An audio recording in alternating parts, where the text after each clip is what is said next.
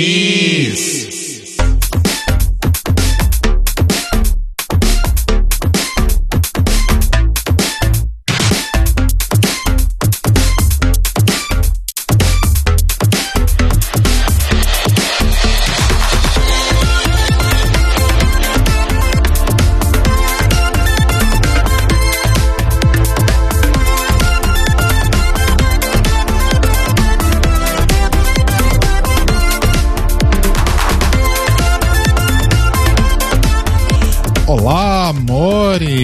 Amores! Estamos começando mais um The Library is Open ao vivo aqui no YouTube Uou. e na Twitch. Bah, é. Nossa. Deus do céu. É. Não sei nem, nem mais quem eu sou, eu sou o Rodrigo. Eu costumo ser o Telo. E Cairo Braga has left the meeting. Apareceu aqui pra mim. Cara, o Braga tava puto. Falou, não vou ficar aqui. Mas ele está aqui. Opa, voltou. Agora tem dois Cairo Braga por falta de um. Alô? Oi, Oi, Flor. Cairo, tudo bem? Oi, amores, tudo bem? Ai, que bom. A gente. Você sumiu bem na hora que você deveria falar Eu sou o Cairo. Pois é, o, a hora que eu ia dizer, o Google Meets falou assim: correu um erro, recarregue a página. Aqueles erros genéricos do Google que não tem explicação? Pois é, foi isso. E eu sou o Cairo, então. Amo.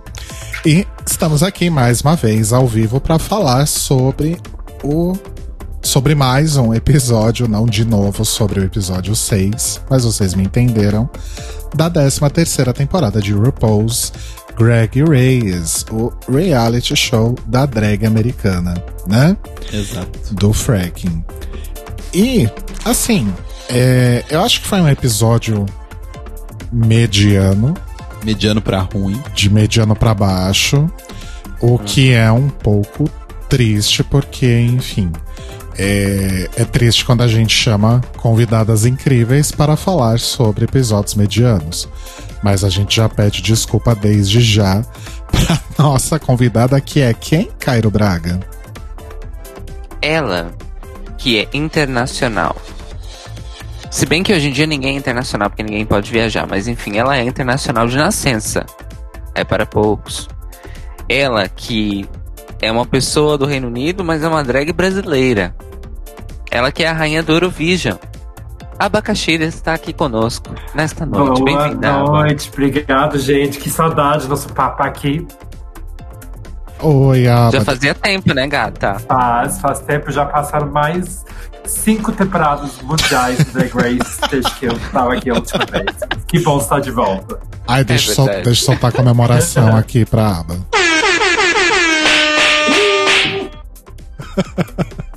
aba, seja Amo. bem-vinda de novo.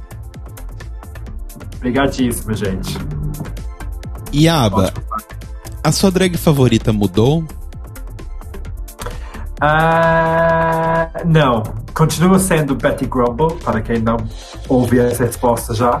Ah, ainda mais porque durante a quarentena ela está fazendo aulas de aeróbica no Instagram, no live dela, que tem sido maravilhoso para extravasar um pouco, suar em casa. Então, mais do que nunca, conheço Betty Grumble, que é australiana. Arrasou. Eu amo. Eu amo porque a aba, ela é super coerente, porque acho que desde a primeira vez que ela Exato. veio aqui, ela mantém a Beth como Sim. drag preferida. A. Aba tá aqui pra divulgar e enaltecer. Apenas. Sim, come to Brazil quando estiver seguro. Amo. Meu sonho. Arrasou muito, Aba. Bom, gente, antes da gente começar, os recadinhos tradicionais de sempre. Então, The Libraries Open transmite ao vivo toda segunda, 21 horas, horário de Brasília, meia-noite, horário de Lisboa, no YouTube, em youtube.com/barra The Libraries Open Podcast e em twitch.tv barra Podcast.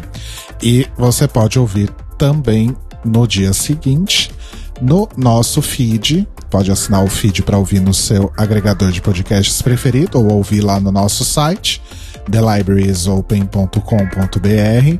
Pode ouvir também nos serviços de streaming.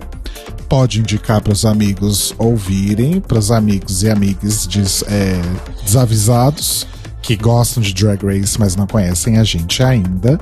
E dá uma notinha legal pra gente nos, no agregador que você usa, ou lá no Apple Podcasts, enfim.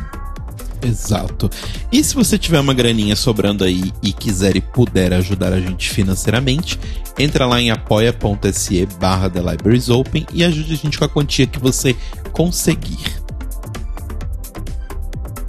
E nós fazemos parte da rede dos LGBT Podcasters em lgbtpodcasters.com.br, também nas arrobas LGBT Podcasters no Twitter e no Instagram, e usando as hashtags LGBT Podcasters no Twitter e no Instagram.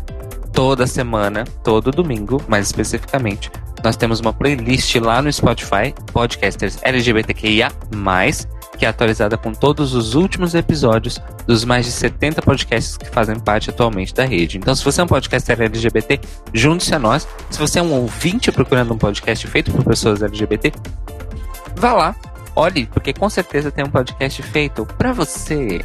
Bem. Arrasou. Arrasastes. Vamos lá então? Vamos. Vamos.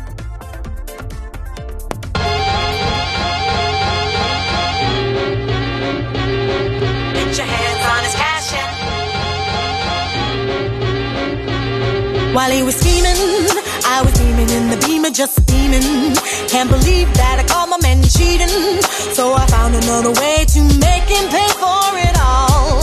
So I went to Neiman Marcus on a shopping spree. uh, And on the way I grabbed Soleil and Mia. And as the cash box rang, I thought everything away. Oops, there goes the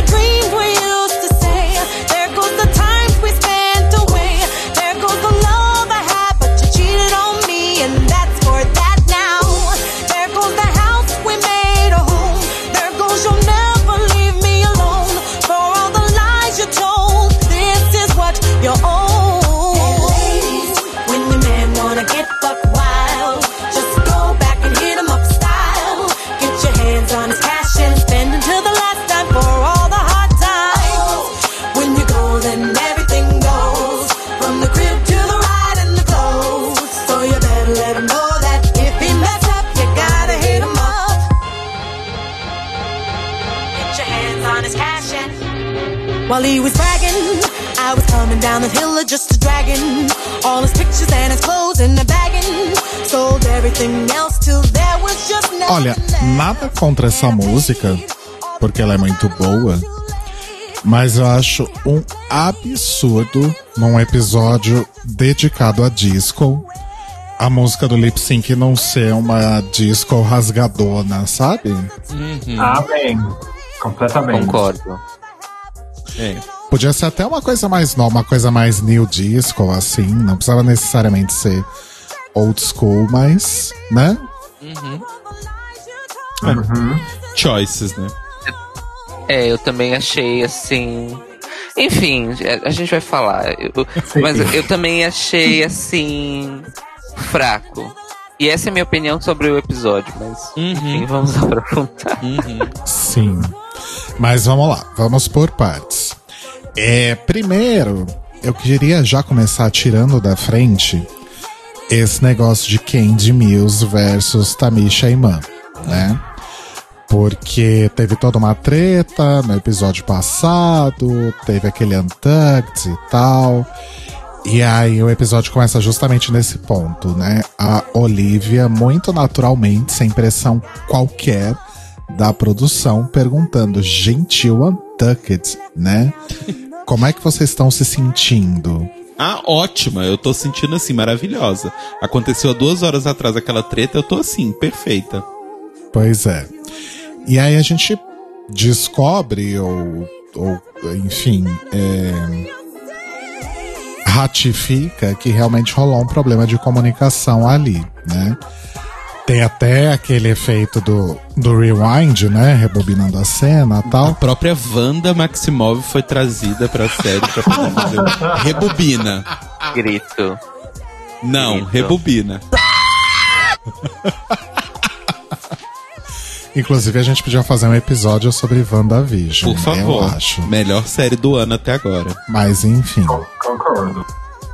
É, e aí a Candy fala que o que ela entendeu é que a Tamisha falou que não gostava de fulana e ciclana.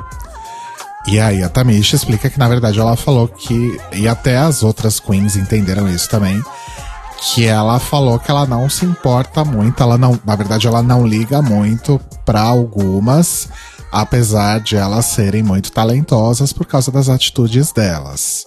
Certo? Aham. Tá. Uhum. E aí a Tamisha diz que na verdade o problema dela é que ela continua achando que o time das vencedoras, entre aspas, é muito melhor que o time do Pork Chop, até porque duas desse time já foram eliminadas, né? Uhum. E aí a Tamisha tenta explicar tal o que ela falou e ela solta aí mais um bordão pra lista que é o What I said is what I said. Exatamente. Tá. E aí, a. Mais pra frente aí no. E aí a Candy fala, ah, não quero falar com você, fica cada uma É, no seu eu amo canto. que a Candy é aquele tipo de pessoa que é assim, não, eu tô certa, você tá errada. Aí provam pra ela que ela tá errada, ela, mas eu não quero falar desse assunto. Exato. Queria até achar que tava certa, agora que tá errada, não quer mais falar. É, e ela fala isso, aí, não quero mais saber, eu fico no meu canto, você fica no seu, a gente nem precisa se falar aqui.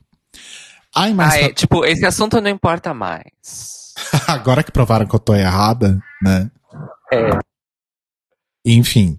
E aí mais pra frente no episódio a Candy vai contar é, de onde vem, né, essa, essa defesa dela, né? Que ela tinha toda lá uma questão de problemas familiares, a mãe dela estava sempre entrando ou saindo da prisão, e ela praticamente vivia nas ruas e tal, e ela cresceu sempre ouvindo que ela não serve pra nada, que ela não é boa em nada, e que isso é uma coisa que veio muito forte nessa briga dela aí com a Tamisha. Uhum. Mas aí no Untucked, né, da mesma forma que essa treta começou, ela terminou, né, que foi do nada, né, do nada elas fizeram as pazes e segue o baile. E aí a gente tem toda a construção do episódio para um lip sync com, Uhum. ah, com as duas no final, enfim. Exato. É, mas assim, só complementando, o, o lance que eu acho bizarro, a Tamisha até fez um vídeo no Instagram dela, um IGTV, falando sobre isso, né? O IGTV, inclusive, a capa era o abraço dela com a Candy, e aí depois continuava num outro vídeo que ela fez. Que é meio que falando, tipo, gente, vocês têm que entender que o que mostra, na- o que a gente já sabia, né? O que mostra na TV é uma fração de 45 minutos, ou de uma hora, no caso, de uma coisa que foram três dias de gravação, quatro dias, sei lá, às vezes, sabe? Então, vocês não estão vendo tudo. Então, realmente, parece que é do nada, parece que as coisas saem do, do, do cu de todo mundo e tal, pela forma que o programa conta pra gente, né? Isso adiciono eu, não a Tamisha, mas.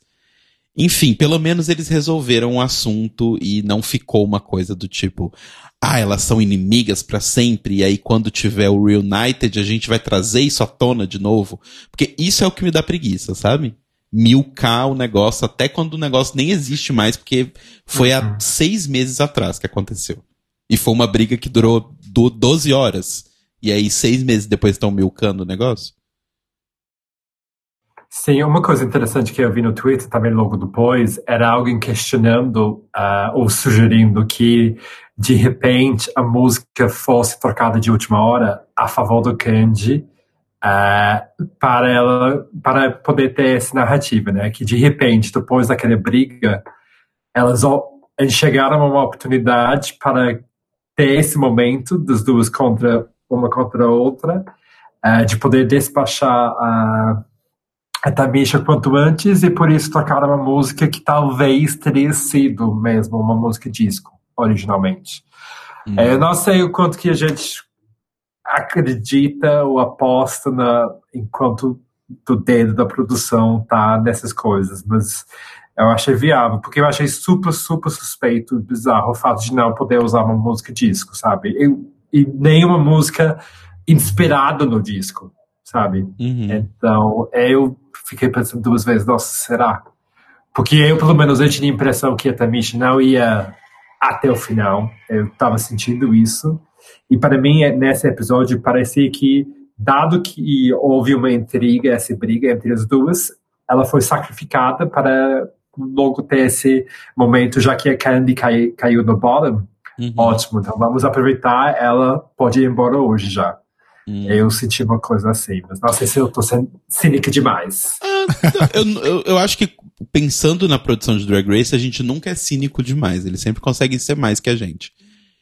Vai dar pra gente confirmar Concordo. isso se algum episódio aí pra frente tiver um lip sync de uma música disco que não tiver nada a ver com o episódio. sim, sim, pois é. tipo, episódio Então, mas eu 8 tenho- é uma música disco e a gente fala, hum, Mas tem um exemplo, mas não precisa esperar.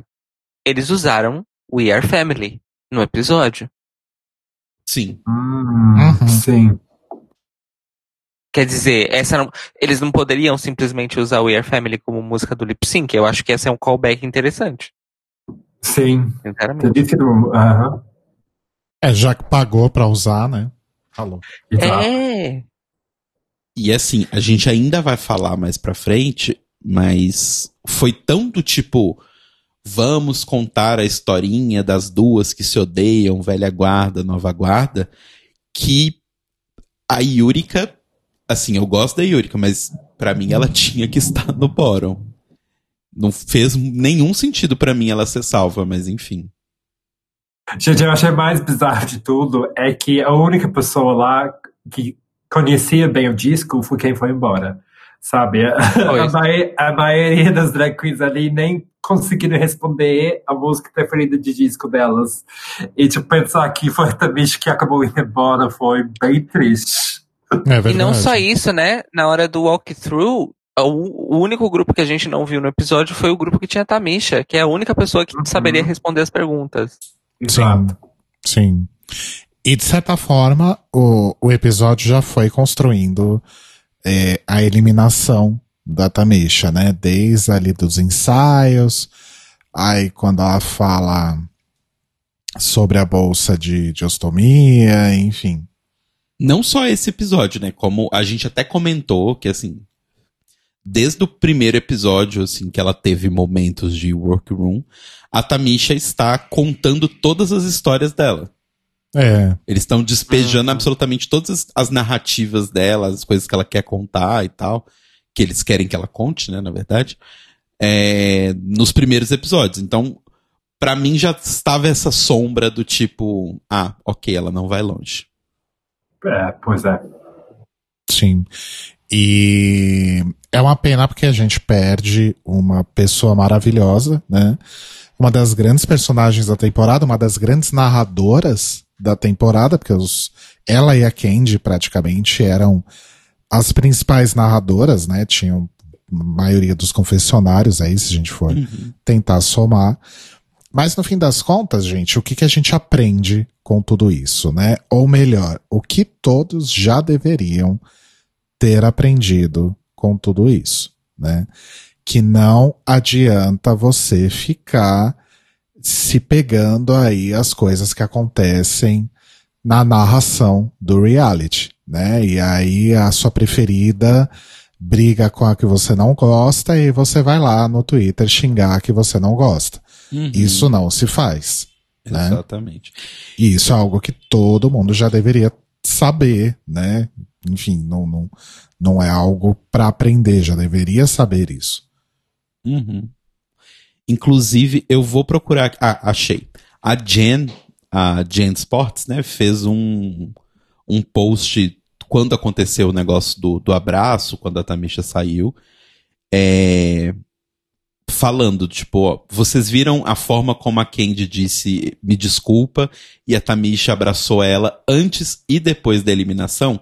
Isso é Drag Race. É, nós somos artistas drag. Nós todas lutamos, mas lutamos com amor. Isso é uma irmandade. É impressionante o quão tóxico né, as pessoas são e, tipo, as pessoas começam a ser tóxicas com elas à toa, basicamente. E várias outras queens não só retuitaram ela, mas também adicionaram coisas e tal. E é realmente isso, gente. É o que a gente sempre fala, tipo, não joguem hate nas queens. Quer jogar hate em alguém? Vai jogar hate na produção.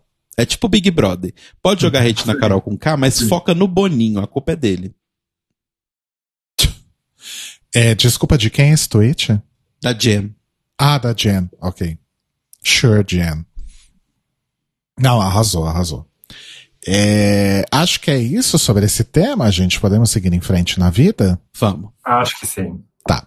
Sim. Então, nós vamos agora para o mini challenge. Eu vou deixar vocês aqui. Talk amongst yourselves. Eu vou. Conversem aí sobre Ok. o mini challenge. Que eu vou pegar o pão de queijo e já volto. Pão Tá de queijo da marca Forno de Minas. Plim! Que é ruim, gente. Se você quer pão de queijo de mineiro de verdade, não compre forno de Minas. Eu sei que é irônico, mas é ruim. e falando em ruim, o que, que vocês acharam desse mini desafio, então? Horrível. Adorei, Aba. O seu cego é. Horrível. Assim, eu gostei aí- da proposta. É, eu aí- achei a ideia do, do papel de parede interessante, e daí que tem que se se destacar contra, mas eu achei a maioria meio meh, né? No final. É, então, é, é um tipo de prova que me dá a impressão que quem pensou nessa prova é o departamento de marketing dessa empresa de papel de parede e não a equipe de Drag Race. É, pode Boa. ser. Não duvido. Olha, eu gostava da, do, da roupa do Utica que ela estava usando.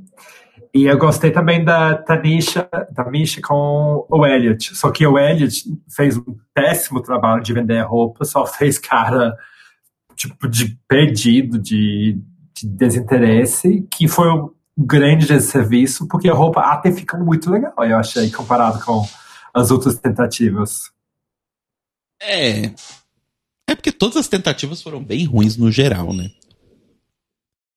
Tipo, a da Yurika tava interessante, mas aí o problema da Yurika de sempre, né? Que ela engoliu o patati patatá e aí não, não consegue. Só, só, só vestir a roupa. Mas, ai, sei lá. Bom, só pra avisar que eu voltei sem o pão de queijo, porque o forno apagou. Ah, que bacana. Não só a gente não tem pão de queijo, como a gente podia ter morrido, olha só que bacana. O forno apagou no meio do processo e tá tudo solado lá. Eu nem sei se, se vai adiantar, mas enfim. Eu liguei de novo. Tá meio cru e o pouco que assou tá solado. Bacana. Esse foi esse momento, né? É, então vocês não gostaram do mini challenge, pelo pouco que eu ouvi aqui. Não. Muito não. Olha, eu vou ser sincero que eu achei bonitinho. Bonitinho só, tá? Não, isso não é muita coisa. O, o look que a Gottmik tava usando. Acho que mais pela estampa do que pelo pelo que eles fizeram de É, fato. não, os sabe? papéis de parede não eram feios. O problema é, sei lá, a proposta toda. Ah, enfim. É que eu achei até bem feitinho, assim, principalmente perto de, sei lá, acho que a Lalaurie, acho que tava com dois pedaços colados no corpo e era isso, né? É, Pra tinha umas mim- coisas ali. É. A melhor parte foi o Utica caindo do palco. Ela merecia por ter aprontado. Por fazer a patati. Ai, Eu ai. adorei a referência a, Tag- a Tiger King, gostei bastante. Ah, é Sim. verdade, teve esse momento. E o RuPaul também gostou, claramente, né? Tava rindo. O RuPaul assistiu na Netflix, enquanto ela tava assistindo a TV e aí no fundo as máquinas de fracking louca lá. Meu Deus. Capaz de ter um desafio Tiger King em algum momento. Opa! Carol tava Baskin em eleganza. Nossa, seria. Carol Baskin eleganza, gente, aguardem isso. É ir com estampa de, de grandes felinos e fazer uma roupa. Tiger Queen Eleganza vai ser o nome. Eu tava imaginando que você fosse falar um desafio de fracking. Eu falei, nossa, seria Olha, a RuPaul ia amar. Se desse dinheiro, então. Pois é. Bom, mas foi um mini challenge que não serviu pra nada, né? Sim. Só Pra vender só o, o, o podruto. Elas montaram as duplas lá e as mesmas duplas que fossem montadas ali seriam as duplas do, do Maxi Challenge, né? Uhum. E tinha um trio, né? Que a Mick pôde escolher lá qual dupla que ela ia querer se juntar, já que ela tinha ganhado na semana passada, né? Isso. E aí a RuPaul explica então que o Maxi Challenge vai ser um discomentary, né? Um Uhum. documentário aí sobre a disco. Lembrando que, gente, ao contrário do que algumas pessoas acharam, não era um musical. É, por- porque acho que, é, eu não sei porque você tá falando isso. Teve muita gente que, que era um desafio de dança, né? Isso. E muita gente tava comentando no, no Twitter, tipo, nossa, mas elas nem dublaram as músicas, né? É porque não era pra dublar. Gente, quase nem dançaram em alguns grupos. Eu, É, o então. prime- é o primeiro grupo que é do, dos três, né? Da, das malvadas. É, é, eu tava vendo de novo hoje e, tipo, a parte delas era, tipo, 10 segundos. Era uma coisa super curta. Sim. E a única que, que dançou de fato era a Tina, né? Eu Uhum. fiquei, mas... Gente, isso, isso era o requisito? Pois é. Porque depois, porque depois a gente vê é, Tamisha, né? Que tem que fazer bambolê. Aí tem outros grupos que realmente que dançar bastante, mas achei um pouco inconsistente a coreografia. É, e assim, bastante é também elogio seu, né? Porque eu vou reclamar sobre isso, porque eu achei bizarro o fato de que é um, um- um documentário de dança, vocês vão ficar lá dançando, e aí, tipo, é uns passinhos nada a ver, cada uma dança três segundos, a câmera, uma edição maluca, parecia minha avó drogada editando, e ficava trocando de câmera o tempo inteiro, você não conseguia entender nada da coreografia que estava sendo feita, e aí já trocava pras imagens e o voice-over da RuPaul. Vocês imaginam se eles tivessem que coreografar além de dançar? Aí sim teria sido babado, porque teria sido desastroso. Você imagina? Porque imagina, elas já não conheciam disco. Imagina se eles tivessem que coreografar, teria sido muito, muito mais engraçado, pelo menos por ser ruim, eu acho. Aliás, sobre esse negócio de não conhecerem as músicas, a gente tem justamente esse momento do, do walkthrough, que a gente até já falou um pouquinho, mas eu não sei, eu achei um pouco bizarro, porque. Por causa das coisas que elas falaram, tipo. A Candy, por exemplo, e eu, não sei se, se, se a gente pode justificar isso com- por ser uma questão geracional, sabe? Mas a Candy falou, por exemplo, que a referência que ela tem de disco é a citação a Will Survive que tem em Hush Hush das Pussycat Dolls, Uhum. né? É, quem mais? A Tina Burner fala, ah, eu gosto de Knock on Wood, da Thelma Houston. Aí o RuPaul corrige, depois ela fala que I Will Survive é da Diana Ross. Não, ela não fala que é da Diana Ross, ela fala que ela gosta com a Diana Ross. É o RuPaul. Ah, mas não é original. Eu falava, foda-se, velha. Não tô falando disso. Eu Mas, gosto acho de cover. Ti- mas eu entendi que a Tina deu um truque ali. Eu acho que ela achava que de fato era a Diana Sim. Ross. sim. Eu vou ser Sim, bem é sincero aqui numa coisa. Eu acho que a RuPaul tá querendo. Agora, principalmente depois, né, que aconteceu o falecimento lá do moço do Jeopardy, eu acho que a RuPaul tá bem querendo virar apresentadora do Jeopardy. E aí ela tá fazendo esse quiz. Agora, toda semana tem quiz da RuPaul. Ai, vamos lá, vou responder o meu quiz. Tô te falando, eu caguei, eu sou Não, drag, eu não vim aqui pra responder quiz, minha filha. Ela já teve um programa assim de quiz e já deu bem errado, hein? A RuPaul nunca desiste, meu filho. Isso é uma coisa que a gente viu nesses anos aí, é que a RuPaul não desiste. Inclusive, eu tenho uma teoria, eu não sei se eu já compartilhei isso aqui em algum momento.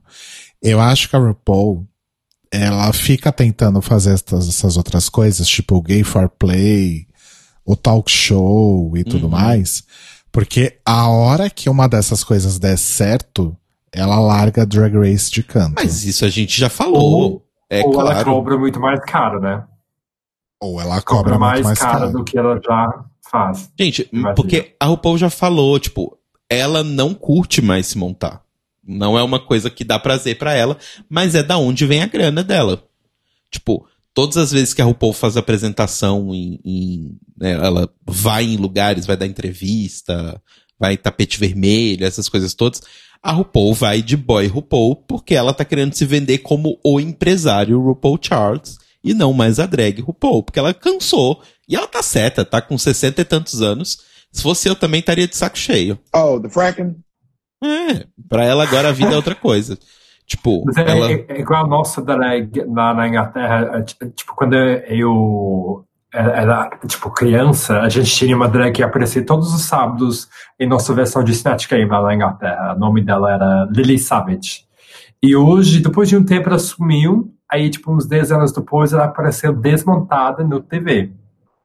E hoje ela, ela ganhou um novo público, sabe, de tipo avós e, e mais, um pouco mais velhas e vive nesse público. Não tem tanto contato agora com a comunidade LGBT. Uhum. E tanto que, mesmo agora com o, o- todo o rolê do Drag Race UK sendo um, um fofoca por muito tempo, e agora é realidade, foi levantada muita questão dela talvez ser apresentadora, ser envolvida. E ela sempre falou, tipo, não, não e não, não quero mais me montar. Uhum. E então o fato que o RuPaul ainda se interesse, já, eu acho que é muita coisa. Uhum. É, tipo, eu acho que ela fez a parte dela, né? Tipo, tá lá, botando, né? Chamou a Raven, chamou o Matthew Anderson, me monta aí, porque eu não tô mais afim, eu não quero fazer. Me monta aí, tô pagando dinheiro, me monta. E aí ela tinha que criar uma máquina azeitada. E agora, como a gente vê, né, com 17 franquias aí espalhada pelo mundo, é, já está azeitada a máquina. Então, ela não precisa mais disso, entre muitas aspas, sabe? E ela já deixou claro, eu acho, que, tipo, não é mais a vibe dela, sabe? A RuPaul quer ser o empresário RuPaul, que Uhum. produz um monte de coisa para pessoas LGBT pagarem caro. Ela não quer mais isso. Sim. É... que mais que tem no walkthrough de interessante? Tem a, a Rosé sendo mais esperta que a RuPaul, né? Porque ela começa a falar do Inner Saboteur antes mesmo da RuPaul puxar, né? Pra não deixar espaço. E aí. Ai, mas sabe o que, que é, RuPaul? Eu acho que eu me saboto. Aí a RuPaul falou: opa, tempo de tela pra essa aqui. E aí começa. Aí começa a conversa. Exatamente. Ai, gente, esse momento. Ai, é assim, é. Eu, eu, eu, eu tinha que ter falado uma coisa antes que eu esqueci, mas eu gostaria de dizer que o, o momento desse episódio que eu menos odiei, porque meu, minha relação com esse episódio é de menos ódio. O momento que eu menos odiei talvez tenha sido o mini challenge. Olha só. Porque a partir do momento que a RuPaul anuncia que nós vamos fazer um, um, um documentário de dança sobre a disco, eu pensei comigo, vem merda por aí. E veio. É. E eu fiquei que- com ódio, mas enfim, a gente vai falar disso já já. A única coisa que eu acho que, tipo. É, a gente vai falar do desafio já já e a gente comenta. É, última coisa que eu queria puxar do walkthrough que eu achei interessante, a RuPaul tem várias conversas com elas, então, sobre cada um dos momentos da disco, né, que elas vão representar, e, e a gente vai falar disso melhor depois. E, e ela conta algumas histórias, cita algumas coisas, e eu achei legal o destaque que ela deu pra Sylvester, né? Uhum. que é tipo um dos grandes ícones gays da, da disco nos anos 70. Já teve até dublagem, né, com You Make Me Feel Mighty Real, que é tipo, sei lá, top 10, tá dentro dos, dos, dos top 10 é, ícones da disco music, essa música provavelmente tá lá, né. Uhum. Então, não sei, eu gosto quando tem esses momentos assim, que realmente trazem algumas informações interessantes e tal, que não tem em todos os episódios, infelizmente. né? Sim.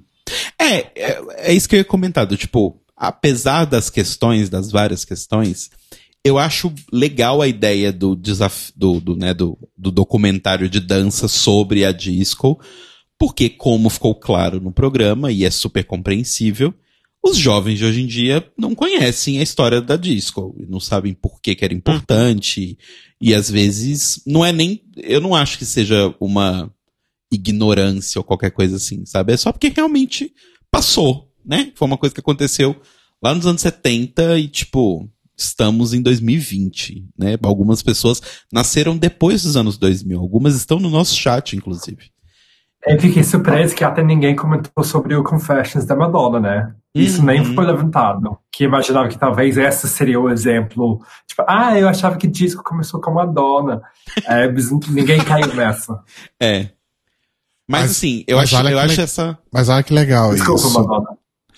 Mas é, olha que legal isso, Aba, porque assim, o documentário acaba, é, enfim, falando de uma forma super genérica que a Disco nunca morreu e que ela continua aí e tal. Podia ter realmente um último segmento falando, né, sobre é, artistas mais contemporâneos ou pessoas que fizeram referência a disco em algum momento, como a Madonna, né? É, a Kylie lançou o último disco dela, dela aí sobre disco também.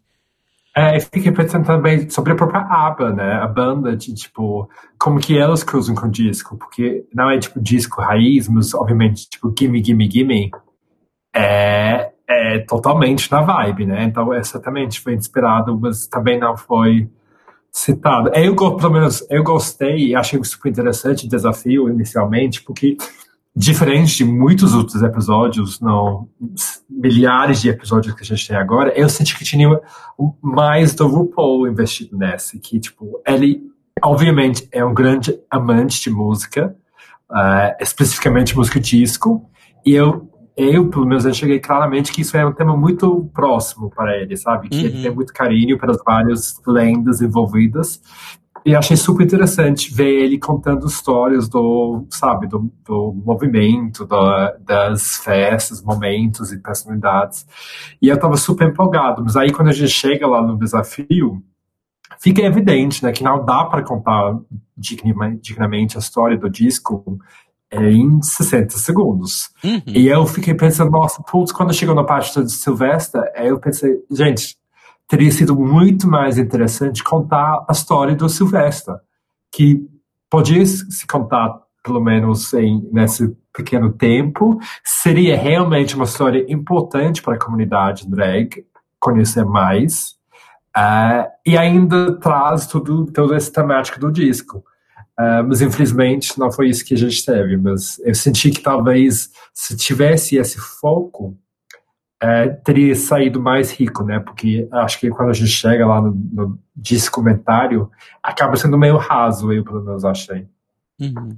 Sim. É, mas vai ser raso, né? Tipo, não é o foco do programa ensinar sobre disco, querendo ou não. Assim, por mais que seja uma coisa que a RuPaul ficou empolgada e tal, vai ser raso. Mas acho que, pelo menos como, como é, tipo, crianças que se interessam e estão assistindo, pesquisem no Google.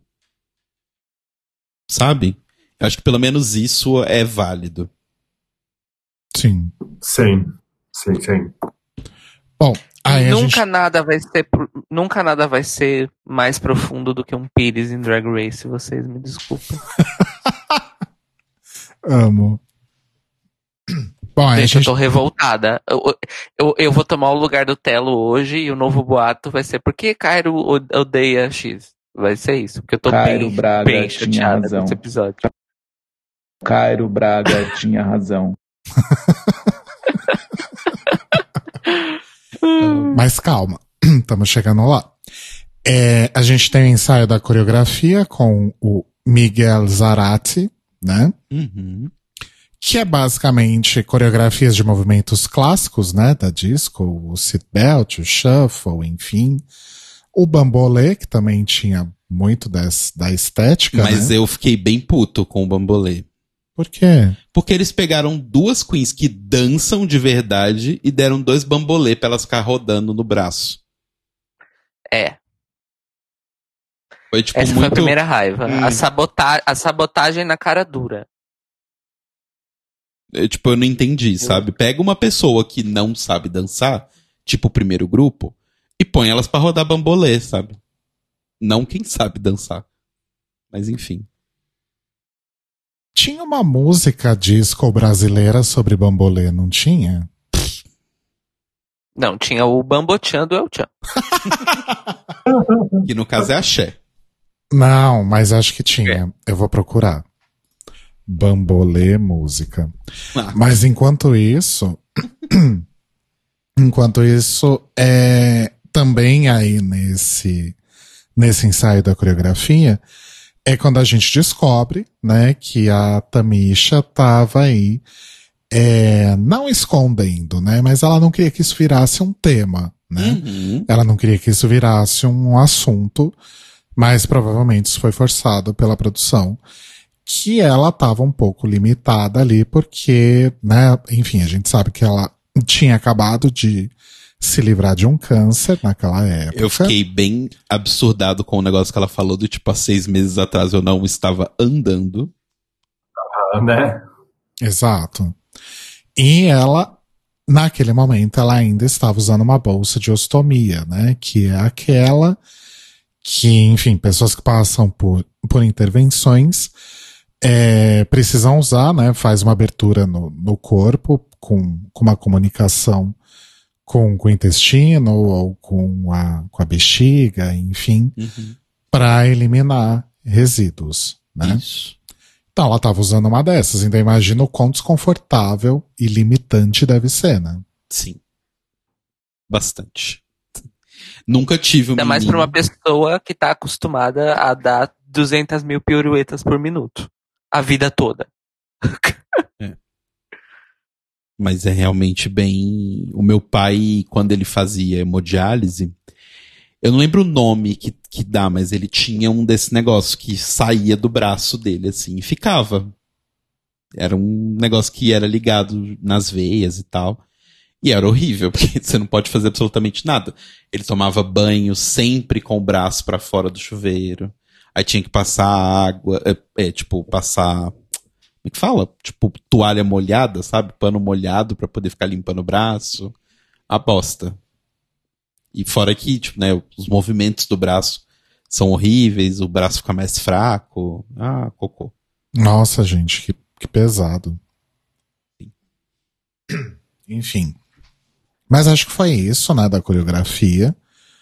Fora isso, tem a Lalari rindo horrores da Yurika por causa do pedacinho de pano. Enfim. E aí, antes da gente ir para para as apresentações em si, tem mais um tema aqui polêmico pra gente discutir, Polêmica. que é aquele depoimento da Olivia. Ai, eu vou me levantar. Eu vou embora. O pão de queijo não tá pronto ainda, fica aqui. É o depoimento da Olivia falando que ela já foi gorda, né?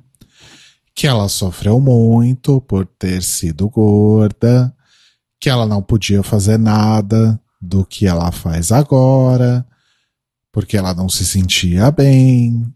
E aí ela foi num médico com, com a mãe e começou a fazer uma série de dietas até que ela se sentisse confiante com si mesma e o seu corpo.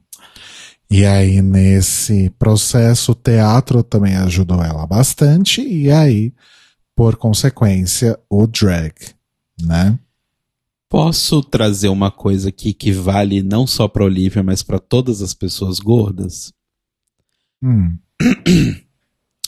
O que Pera, faz quer, deixa- quer que eu ponha um efeito na sua voz? Não, não precisa. Ah, p- põe, quero. Mas um efeito sério. Ih, eu não, não sei se tem essa opção. Então Vamos não lá. precisa. Nossa, não. Tira isso. Ok, desculpa. É... Quando você é gordo, o que faz você se sentir mal não é você ser gordo. São as pessoas que estão próximas de você. Eu tô tentando tirar o efeito. Eu tô percebendo. É. Mas são as pessoas que estão perto de você serem escrotas. É isso. Não é você ser gordo que faz você se sentir mal. São as pessoas escrotas que fazem você se sentir mal. Então quem tem que mudar, olha só, que coisa. Não é você, mas as pessoas escrotas. Beijos. É isso. Tchau. Olha, eu percebi uma coisa só nesse episódio, olha, depois de tanto tempo de programa. E, assim, não que o que eu vou falar deva ser alguma novidade para outras pessoas. Outras pessoas já devem ter pensado nisso antes de mim. Mas eu acho que nós nunca falamos sobre isso aqui no The Libraries Open. Que é, me chamou a atenção, porque como nós tivemos várias histórias de Tamisha, como o Rodrigo bem disse, talvez isso tenha me chamado a atenção. Mas RuPaul's Drag Race tem uma longa história de fetiche com jornadas de emagrecimento, Uhum. né? Eu acho que dá, dá até pra fazer realmente um histórico de que, tipo, pelo menos uma vez em cada uma das 13 temporadas regulares houve algum tipo de história de emagrecimento que foi tratada como uma grande vitória, história de superação, e a Michelle falando Congratulations on your weight loss. Que. Ugh. mas enfim. Isso posto, eu nunca me dei conta de que quando o Drag Race começou a abrir mais espaço nesses segmentos da, da workroom, em que as queens compartilham histórias, e o programa começou a dar destaque para histórias um pouquinho menos frívolas e coisas mais ligadas a realmente a história LGBT, a militância, até a questões de saúde mental, uh, questões de, de racismo, por mais que seja raso. Mas enfim, essas histórias começaram a aparecer porque elas não estavam desde o começo do, da história do reality. Isso significa que o programa coloca em pé de igualdade e importância, mas também em pé de significado, uma história de vida como a da Tamisha Iman e uma história de, de emagrecimento como houve em todas as temporadas de Drag Race. E isso é uma mensagem absolutamente não é nem horrorosa, é nociva, é mentirosa, é destrutiva. Porque as pessoas vão começar a achar que você vencer um câncer e voltar a, a ser uma performer física é a mesma coisa, tem o mesmo significado e o mesmo val valor, vamos dizer assim, simbólico e moral, ou o que seja, que uma pessoa perder peso porque ela sofreu tanto bullying que ela resolveu ceder. E- Isso é o ponto em que Drag Race está nesse momento. E eu confesso pra vocês que quando teve essa história da Olivia, fora o que tinha rolado antes no episódio, ainda mais o que vai rolar depois, eu pensei comigo mesmo, eu não quero mais assistir. Não quero. Cansei. Enfim, é isso que eu queria dizer sobre essa parte. Pois é. Eu fiquei pensando também, tipo, o fato de ter outras pessoas, tipo, gordas no casting. Imagina você assistir isso, vendo que seu concorrente está sendo enaltecida com esse discurso, história de emagrecimento, e isso sendo valorizado, sabe? Como, como se a pessoa essa conquista dela colocasse ela à frente de você por algum motivo, né?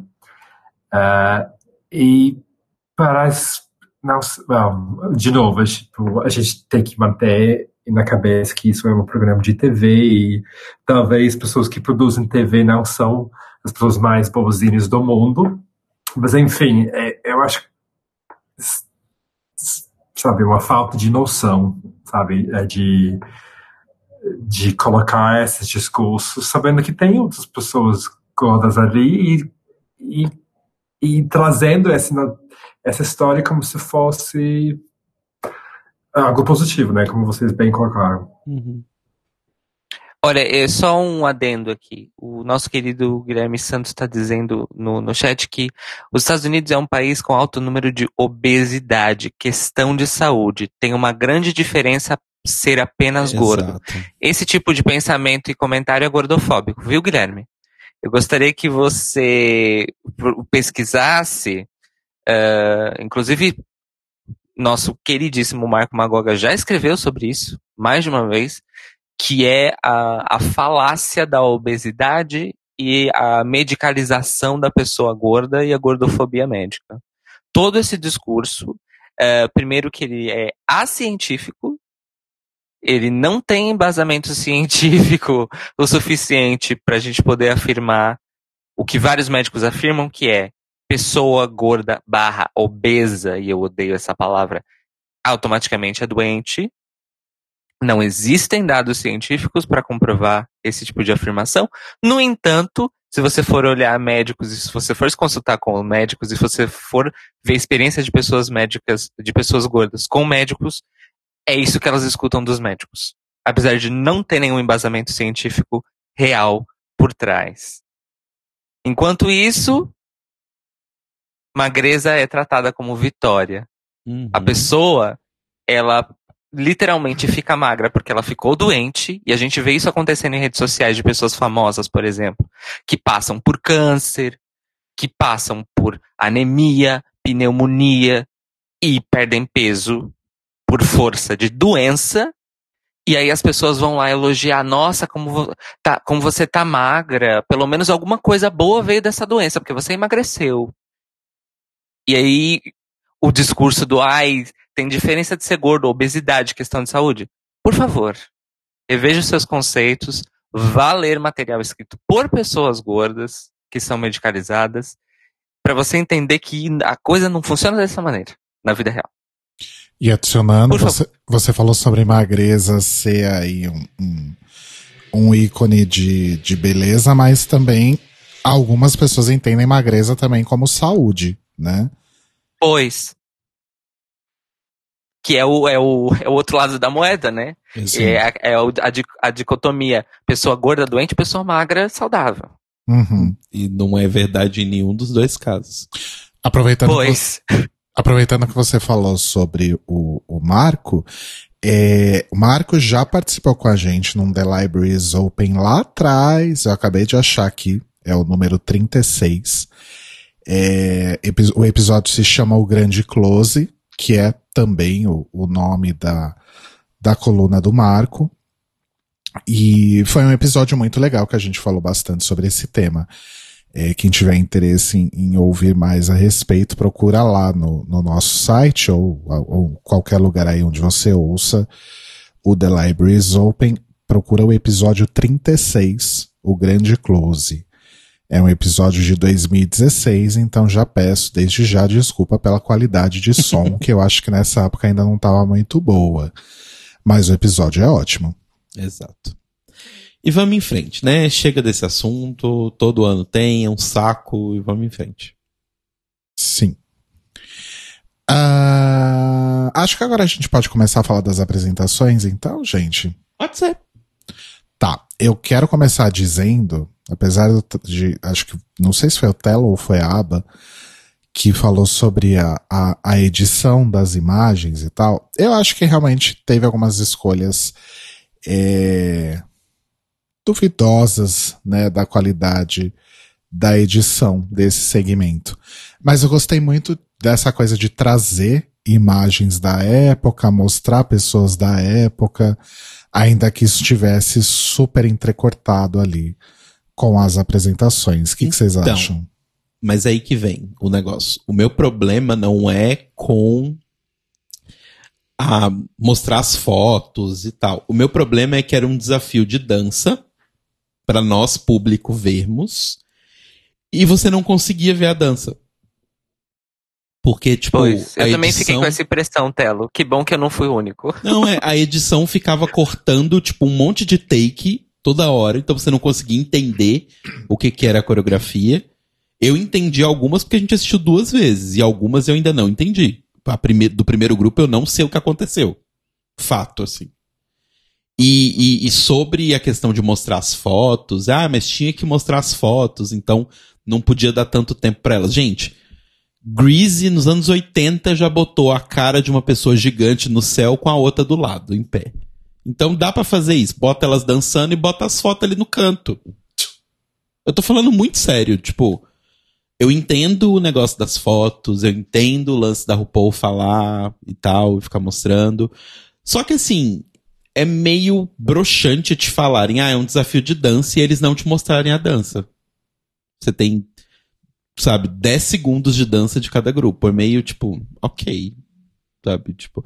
Pelo que eu entendi, porque assim, quando elas estavam dançando e os cortes malucos, tinha uns cortes ali que dava pra você ver que meio que não era sequencial. Então parece, parece que as danças eram mais longas do que foi mostrado no episódio. Mas assim, a gente não viu, então não adianta porra nenhuma. Será que foi cortado porque não eram bons? Se não está bom, não poste, né?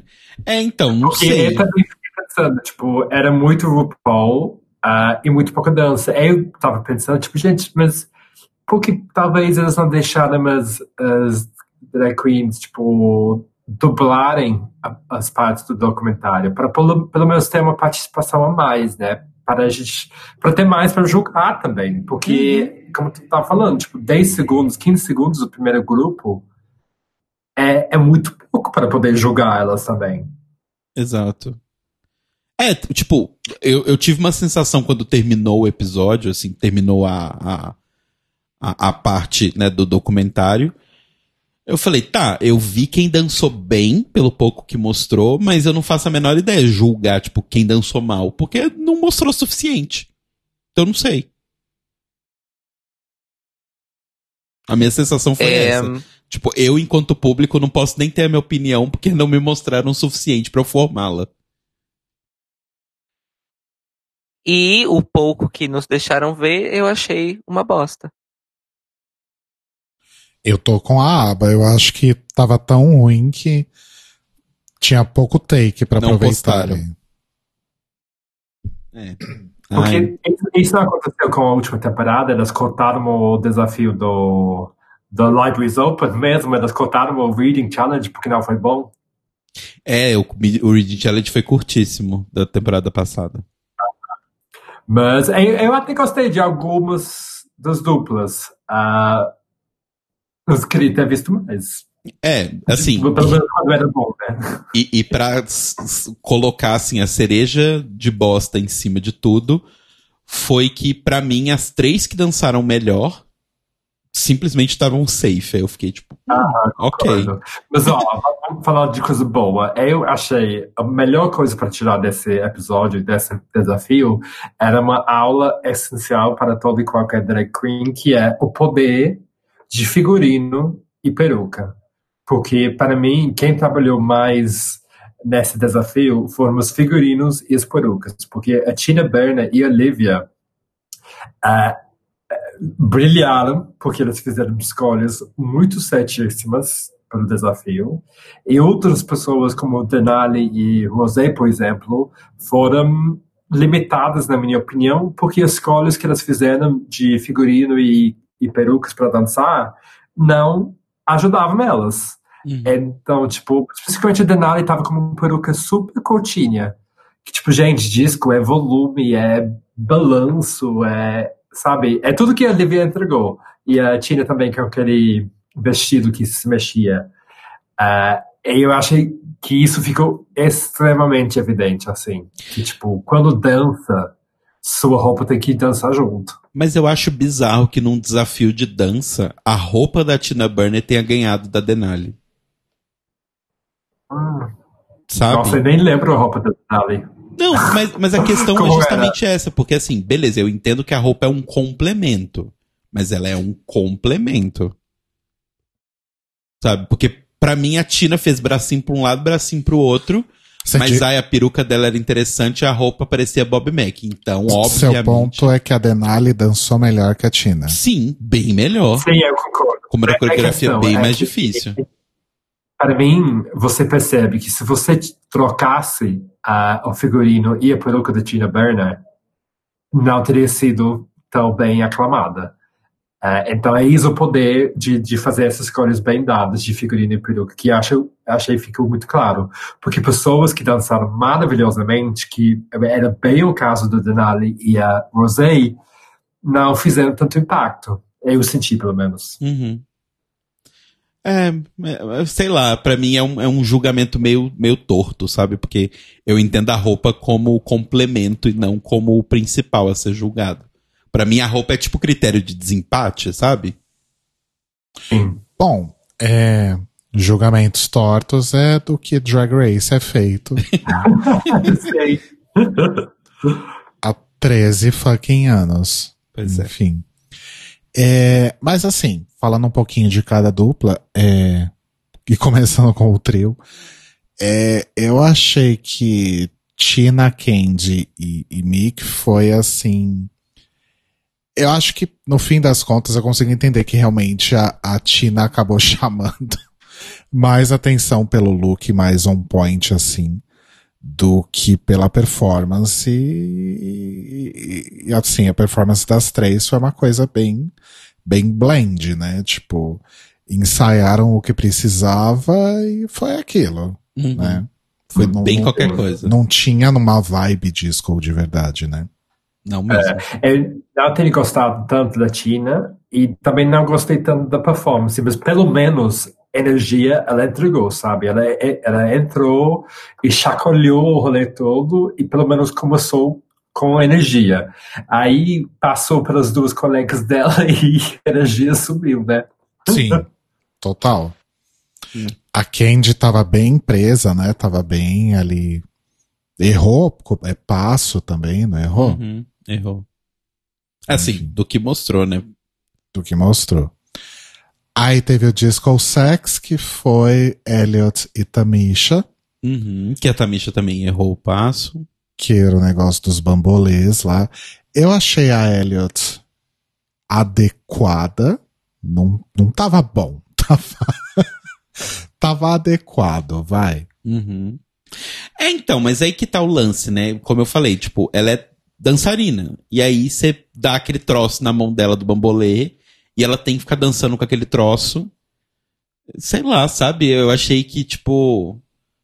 Ai, vamos pegar essa pessoa que é boa nisso e não vamos deixar ela fazer. Sabe? Meio bizarro. Sim. E a Tamisha tava na cara que realmente ela tava incomodada com algo, né? Total. É, Era mais. Eu achava que ela dançava até bem, sabe? Tava um pouco dura, um pouco ensaiadona, mas eu acho que o que deixou claro era justamente o rosto dela. Ela conseguiu se expressar muito bem, que imagino, né? Deve ter sido por incômodo com eh, as dificuldades físicas que ela estava passando no momento. Sim, sim, com certeza. Uma pena, inclusive. Ah, aí teve Studio 54, que era a Olivia e a Yurika. Uhum. Era isso? É, né? Isso. Que a Yurika errou horrores a coreografia no que mostrou. E tava Aham. fazendo patati patatá de novo. Mas eu acho, agora aqui de novo, se ela tivesse tido um look mais disco, talvez ela teria escapado ao bottom, eu acho. Ah, Ah, porque isso realmente também ela estava completamente fora do vibe e isso tam- acabou expondo os erros de dança dela, sabe? Eu acho. Mas Uhum. é, é, também o fato dela estar do lado da Lívia também não ajudou.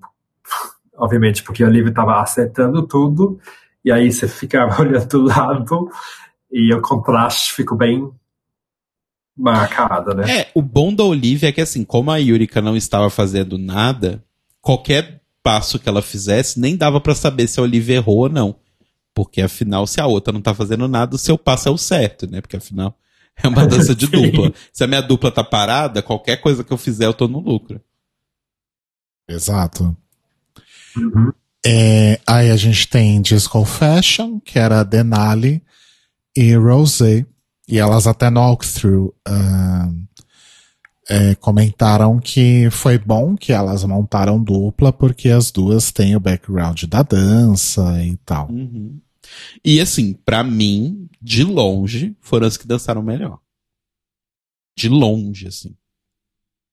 Por isso que quando rolou o lance do, do- do- delas terem ficado safe, eu também, assim como Denali, fiquei, ué.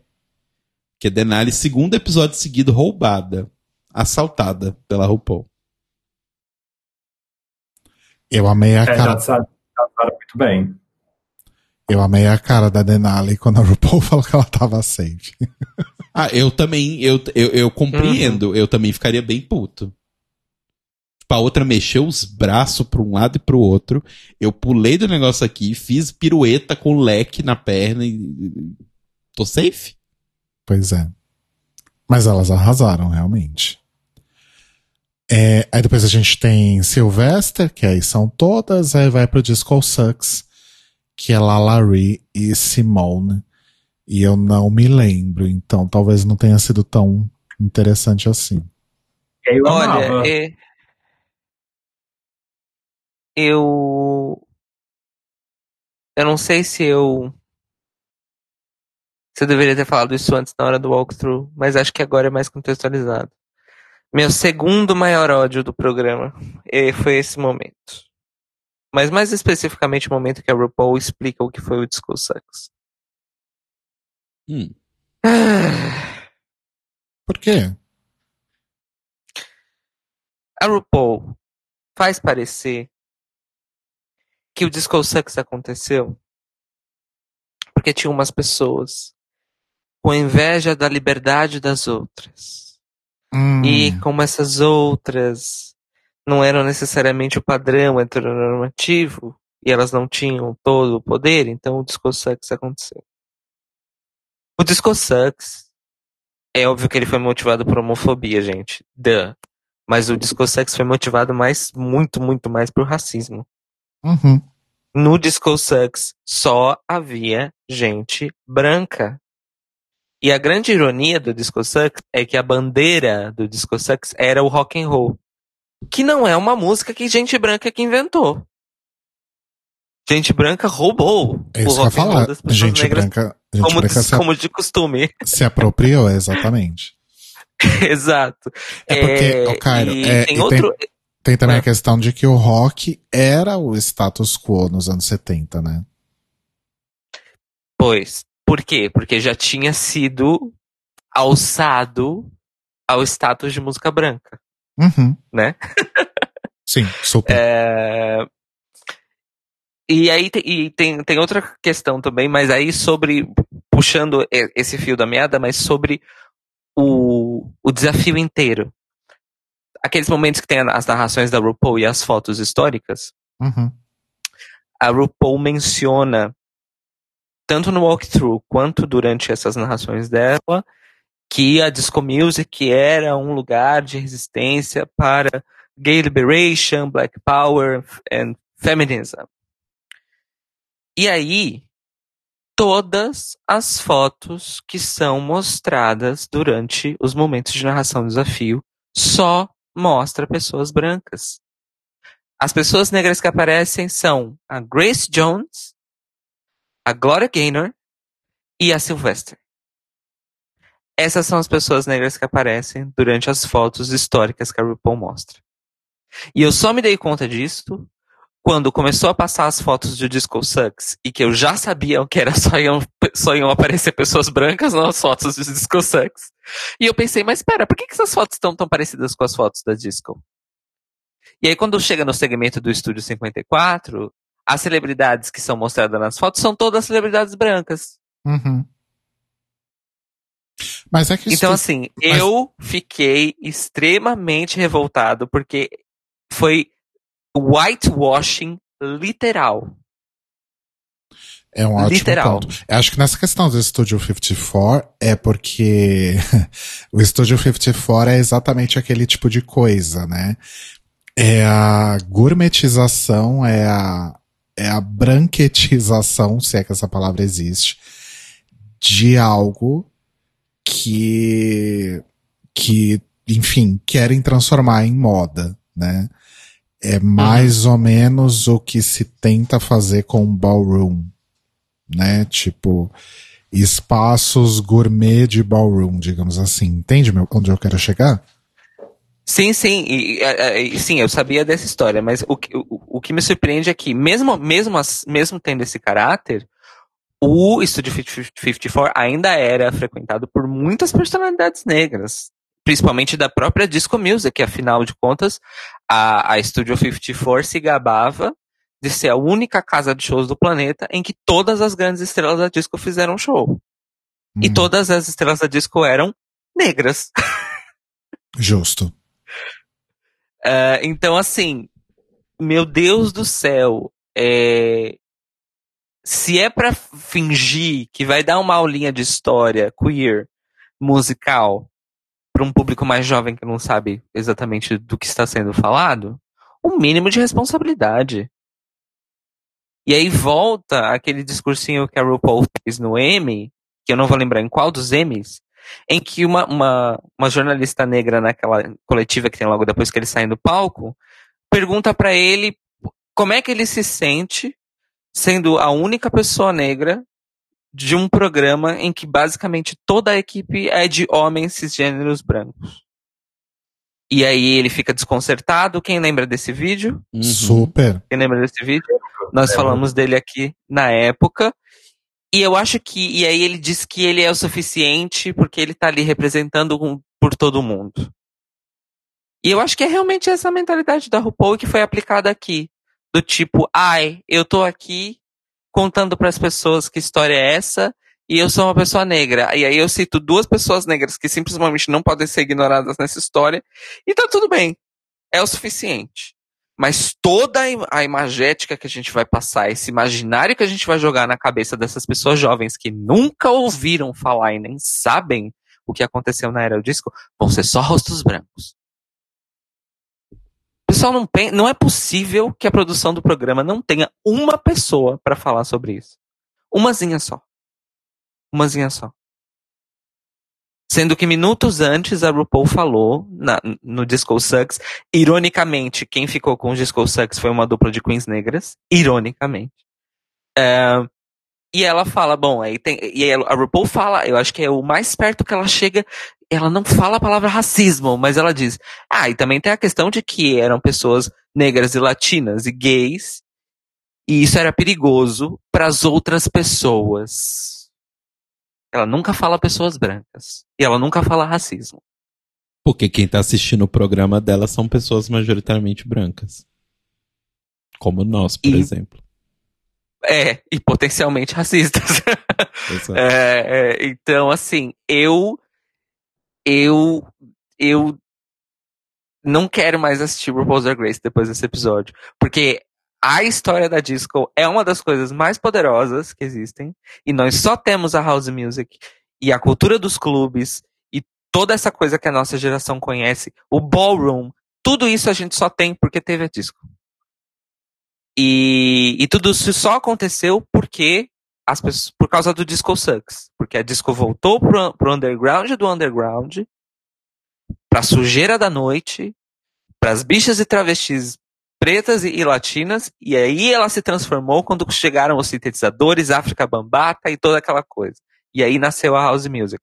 Então, assim, como é que ela destrói esse aspecto num momento em que a- o papel das populações negras e queers na construção do que é a EDM hoje em dia, que é um mercado bilionário da indústria musical dominado por homens brancos cis, é apagada essa parte da história e a RuPaul também não está colaborando com isso.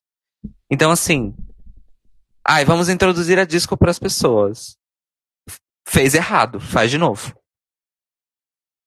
Odiei. Eu fiquei literalmente revoltado. Eu sei que isso é muito pessoal, porque é um assunto que me atinge do- no âmago do meu ser. Mas, nossa, que bosta. Era melhor não ter feito.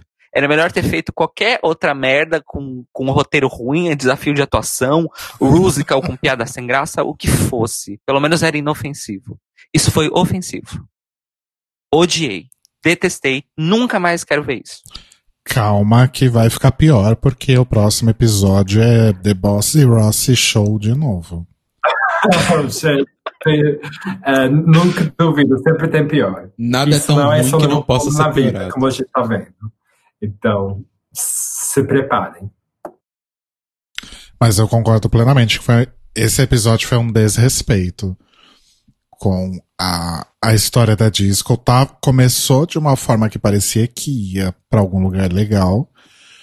E aí chega nesse, nessa apresentação que, que é simplesmente horrorosa, né?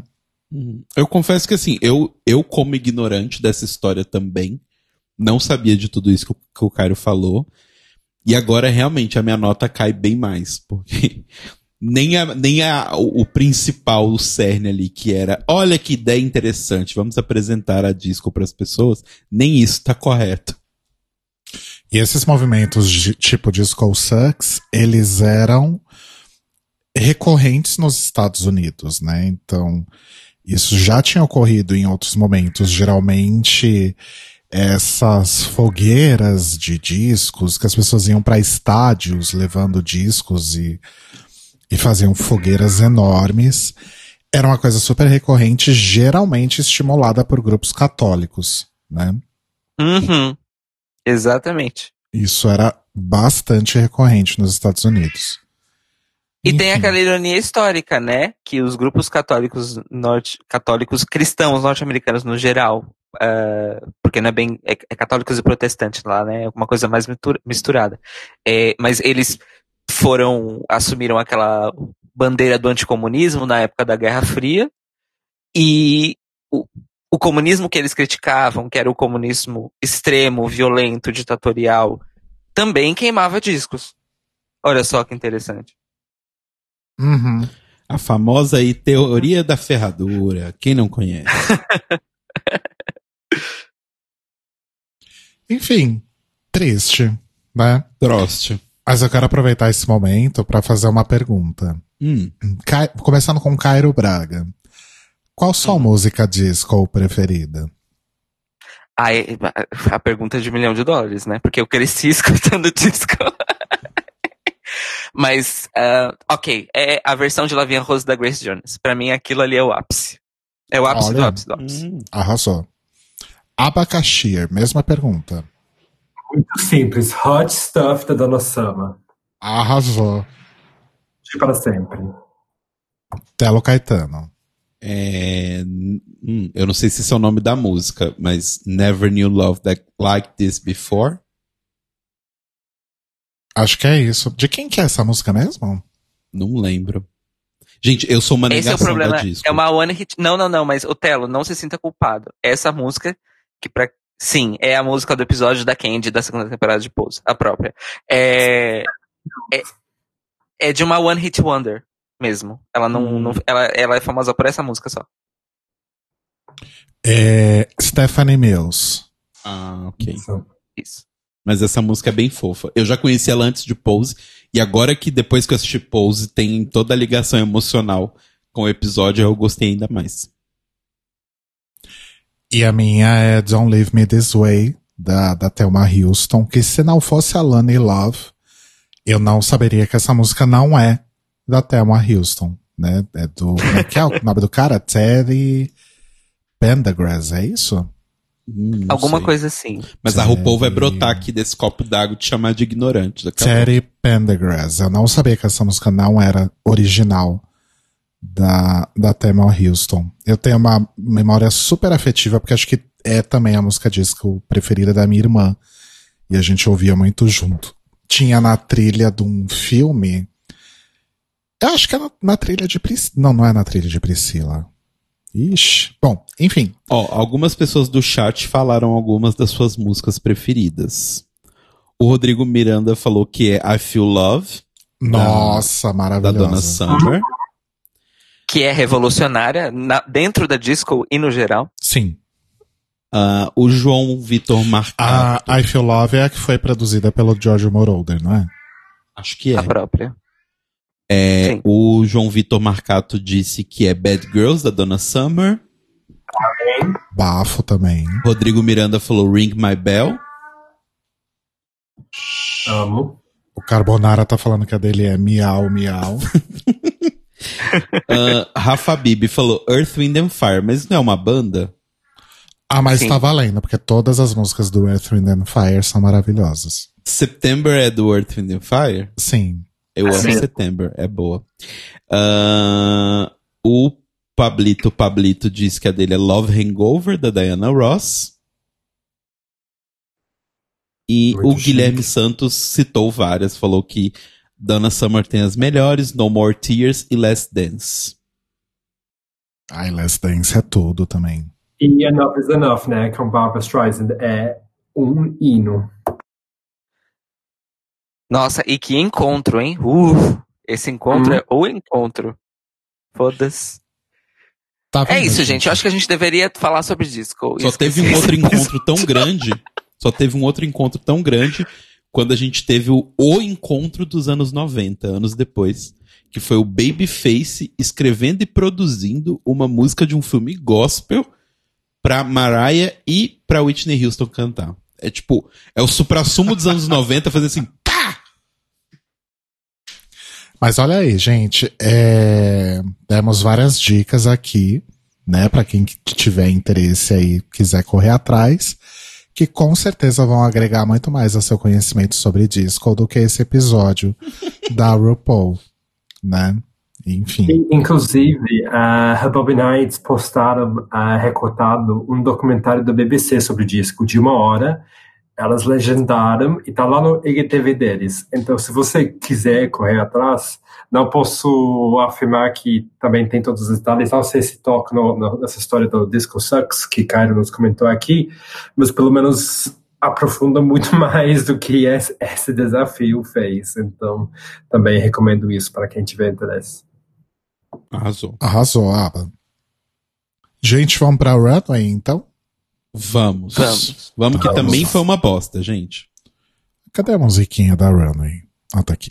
All of the glamour and all of the fame. Não. Não. Pra Lembrando que, começar, lembrando que os looks estão lá no nosso Instagram, arroba Podcast, nos stories. A exa- e gente nos começa- destaques, caso você esteja ouvindo a gente depois de 24 horas aí. É, a pa- o tema da passarela era Little, Black Dress. Exato. Por qual, por qual motivo não faz É, sentido então, no eu, episódio de eu já queria começar nesse ponto. Obrigado por você estar falando isso, Aba. Porque assim, quem foi o gênio, no caso imbecil, que sugeriu esse tema? Porque assim, esse tema é péssimo. Porque Eu ele- acho que a ideia talvez foi para dar contraste, né? Porque a princípio eles usaram roupas disco durante o desafio. Então eu imaginei que talvez a ideia foi para dar um gosto diferente da Runway, mas é, eu gostaria de ter visto mais disco, sei lá. Nossa, mas eu achei um tema tão ruim. Assim, pra quem tá se perguntando, a Alana até falou aqui que. Foi a Alana? É. Perguntou por que Little.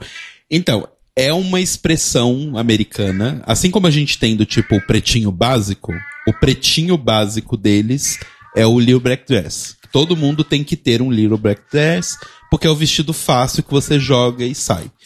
E aí sempre tem essa ideia genial que todo programa que mexe com moda ou qualquer coisa assim tenta fazer e sempre falha miseravelmente, que é a ideia de vamos reconstruir a coisa mais básica e fundamental da moda, que é fazer um little black dress. Só que assim, nunca funciona direito.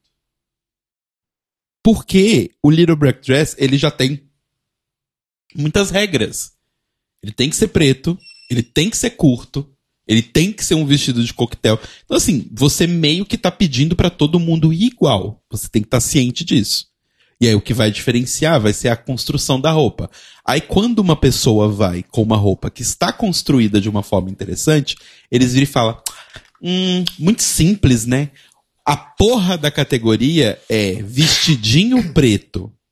E aí eu entro com um vestido preto, mas que tem um corte interessante. Ah, muito simples, né? Nossa, não é drag. Não, simples demais. Vontade de pegar a cara das pessoas, pegar um muro chapiscado e rabiscar, assim. Escrever um grafite. RuPaul vai tomar no cu com a cara da pessoa no muro chapiscado. Que pesado. Ai, gente burra. É, Desculpa, cê- eu terei. Fala isso, mas a Tina Burner, obviamente, não resistiu, né? Não colocar as cores de assinatura dela no vestido. E teve um tweet falando sobre, tipo, gente, a Tina Burner não consegue resistir colocar laranja e amarelo em todo look que ela usa. E eu fiquei rindo, porque, gente, parece compulsão, não é mesmo? É o, é o tal do brand que a Miss Fame vem falando pra gente aí há sete anos. E eu achei engraçado que o reveal que ela fez, tipo, não gerou surpresa alguma, né? Porque o desafio já foi Little Black Dress. Então ela saiu numa sacola branca para revelar o Little Black Dress como se fosse um surpresa. Uma grande super. Ninguém sabia. Teria sido mais interessante se o reveal for de um Little Black Dress que virasse outra coisa, que pudesse talvez ser nas cores dela. Aí sim seria interessante, porque ela entrega o esperado, que era o, o pretinho básico, aí de repente ela faz outra coisa com isso. Mas não, eu fiquei pensando, nossa, é, é, nossa, é, é, minhas expectativas para a Tina Burner baixaram mais ainda. Já eram baixas. É, eu achei X. Então, ela ainda tentou fazer uma ideia ali da tinta escorrendo e tal, mas assim, não dá, cara, não dá. Ela, ela realmente. E assim, o foda é que ela tem dinheiro. Dá pra você ver no Instagram dela que ela é uma queen com posses. E é, aí, esse, esse look é do Florence Delina. é, todos os looks dela são dele, mas assim, eu imagino que ela desenhe e fala, ai, Florence, constrói pra mim. Porque não é possível. O Florence Delina já viu outras coisas dele. É um nível de mau gosto que realmente não está no resto das coisas dele. Tipo, ela tem grana, mas ela não sabe usar essa grana porque tudo é horroroso. Nessa foto que ela postou no Instagram, ela ainda tá com uma peruca um pouco melhor do que a peruca horrenda que ela usou na passarela. Mas assim, não, gente, não. Só não. E é isso, isso me vai pro top. A pessoa balançou o braço para um lado e para o outro, tinha uma roupa legal e veste isso e vai pro top. É, realmente.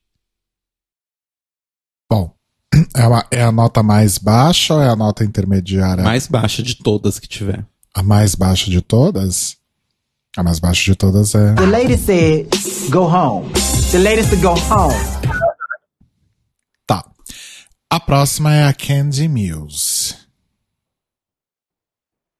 Gostei da referência. É. Hum, pode falar, Aba.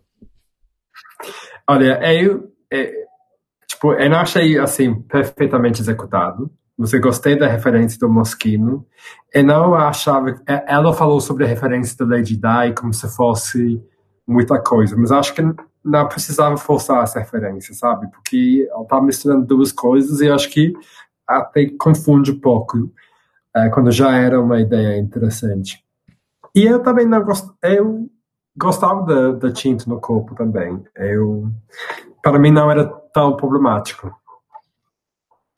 Olha, considerando tudo que a Candy tinha é, apresentado até agora, eu achei que o grande critério do, do look era não ser é, literal e ser realmente Uhum. uma coisa um pouco mais fora da caixa mesmo. É, a inspiração dela é, é o desfile é, Comme des Garçons como um todo, né? Mas, tipo. Porque eles têm essa coisa das roupas ultra mega, um formato, entre muitas aspas, estranho.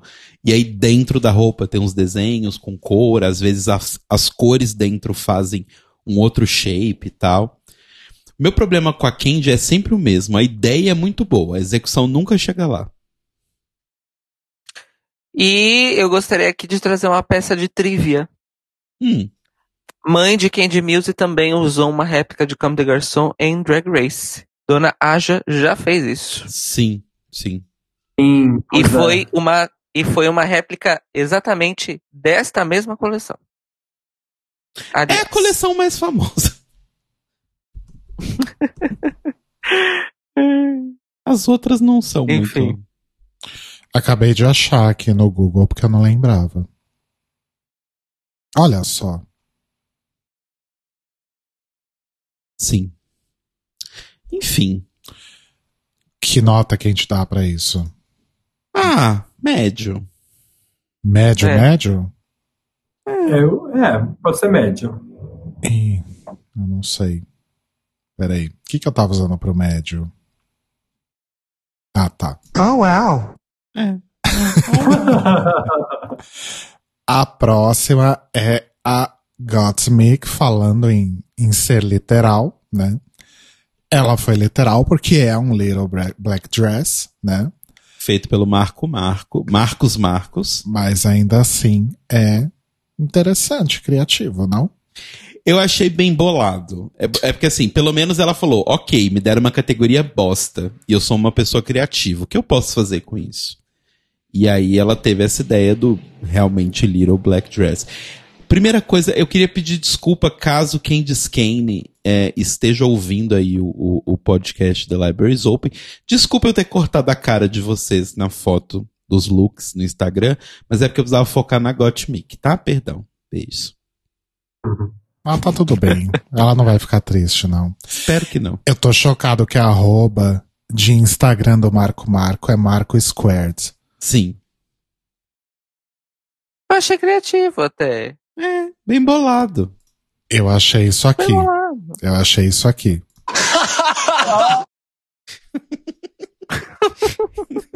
Eu amo essa risada da Violet Chachki. Enfim. Gente, eu também achei camp, achei uma ótima ideia, bem executada, mas eu, já que a gente já viu pessoas fazendo coisas parecidas, tipo a Valentina, né, fazendo sexbook, eu gostaria de ter visto um pouco mais no corpo. Por exemplo, uh, eu sempre lembro da Minerva, que no Heteronormativa que a gente fez, ela se pintou inteira de glitter dourado.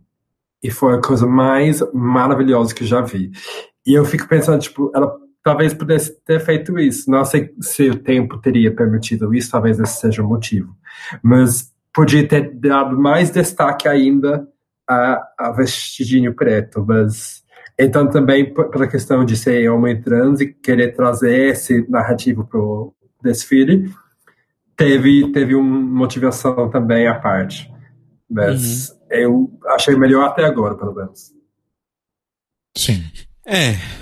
Eu, eu não achei o melhor até agora, mas, enfim. Mas a gente só viu três até agora. É, justamente. Tô bem negativo hoje. Assim como o Cairo ficou super triste com o lance da disco, eu fiquei super triste com essa run. Tá, mas esse, essa é um, um médio alto, vai. Ai. Ok. Tá. Então, cadê a nota nova? Essa aqui.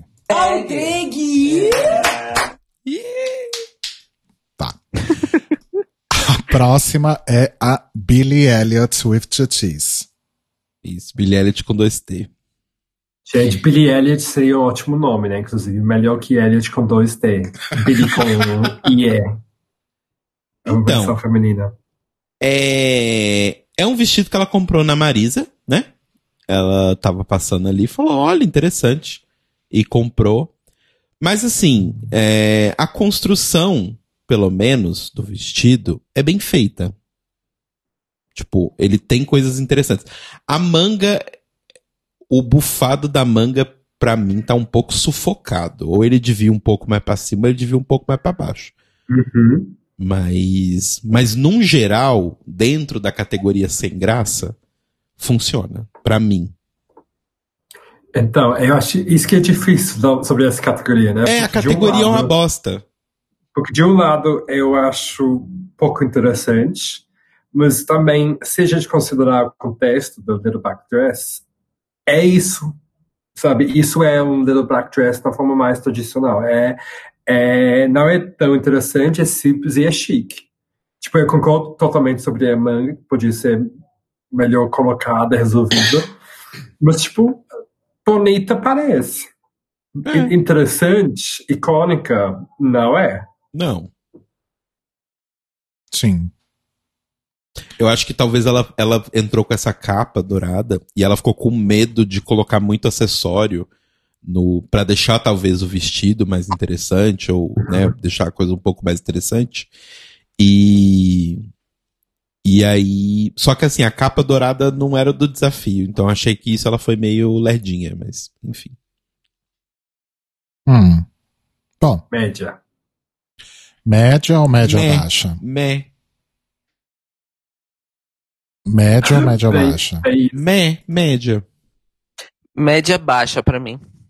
Tá, eu quero, eu quero usar uma nota nova pro média baixa, que é. Não, não, não, não, não, não, não, não, não, não. não, não, não, não, não. É, Cairo, eu não tô te chamando porque eu sei que assim como eu, você também faz só opiniões mais pontuais sobre look, mas qualquer coisa entra aqui, tá? Ah, não, tá. Não, é porque assim, eu tô concordando com. Eu tô alinhadíssimo com o Telo, porque eu não, não gostei de basicamente. Então vamos seguir. A próxima é justamente ela, Tamisha Iman. Que foi com o vestido mais simples, mas assim, a construção do vestido é interessante. Porque, novamente, se você pede vestido preto, a única coisa que elas podem fazer é construí-lo de forma interessante. E eu achei que a construção era bonita. E saber que é neoprene eh, me impressionou um pouco, porque neoprene não é um- uma coisa que é fácil ficar bonita. Pode muito virar terninho, sabe? E não tá com cara de terninho.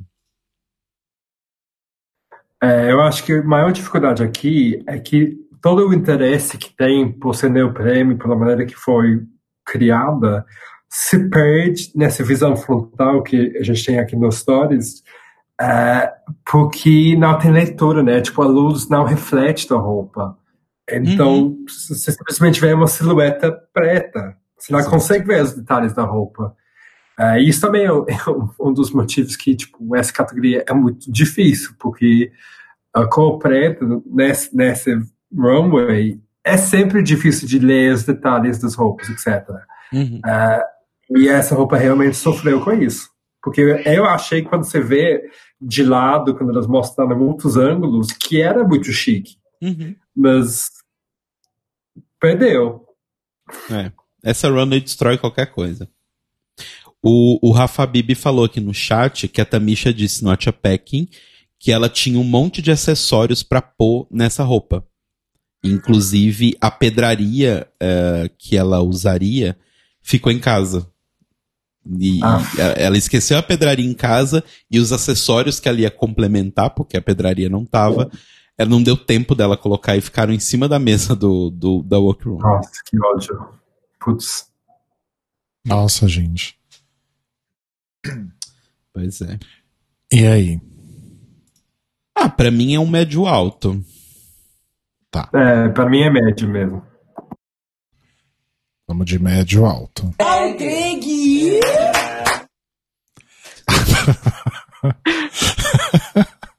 A próxima é.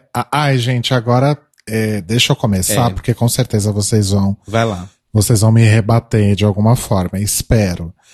Mas eu não entendi o amor por esse look da Olivia Lux. É, e eles basicamente falaram mais sobre a peruca dela do que sobre o vestido. Exatamente. Uhum, uhum, Esse exatamente. vestido é um vestido que você compra na lojinha chique, entre muitas aspas, pra ir no Vila Mix. Esse vestido é um vestido vagabundo, horroroso. Não entendo por que, que a pedraria termina na metade. Não consigo compreender. Não faz sentido.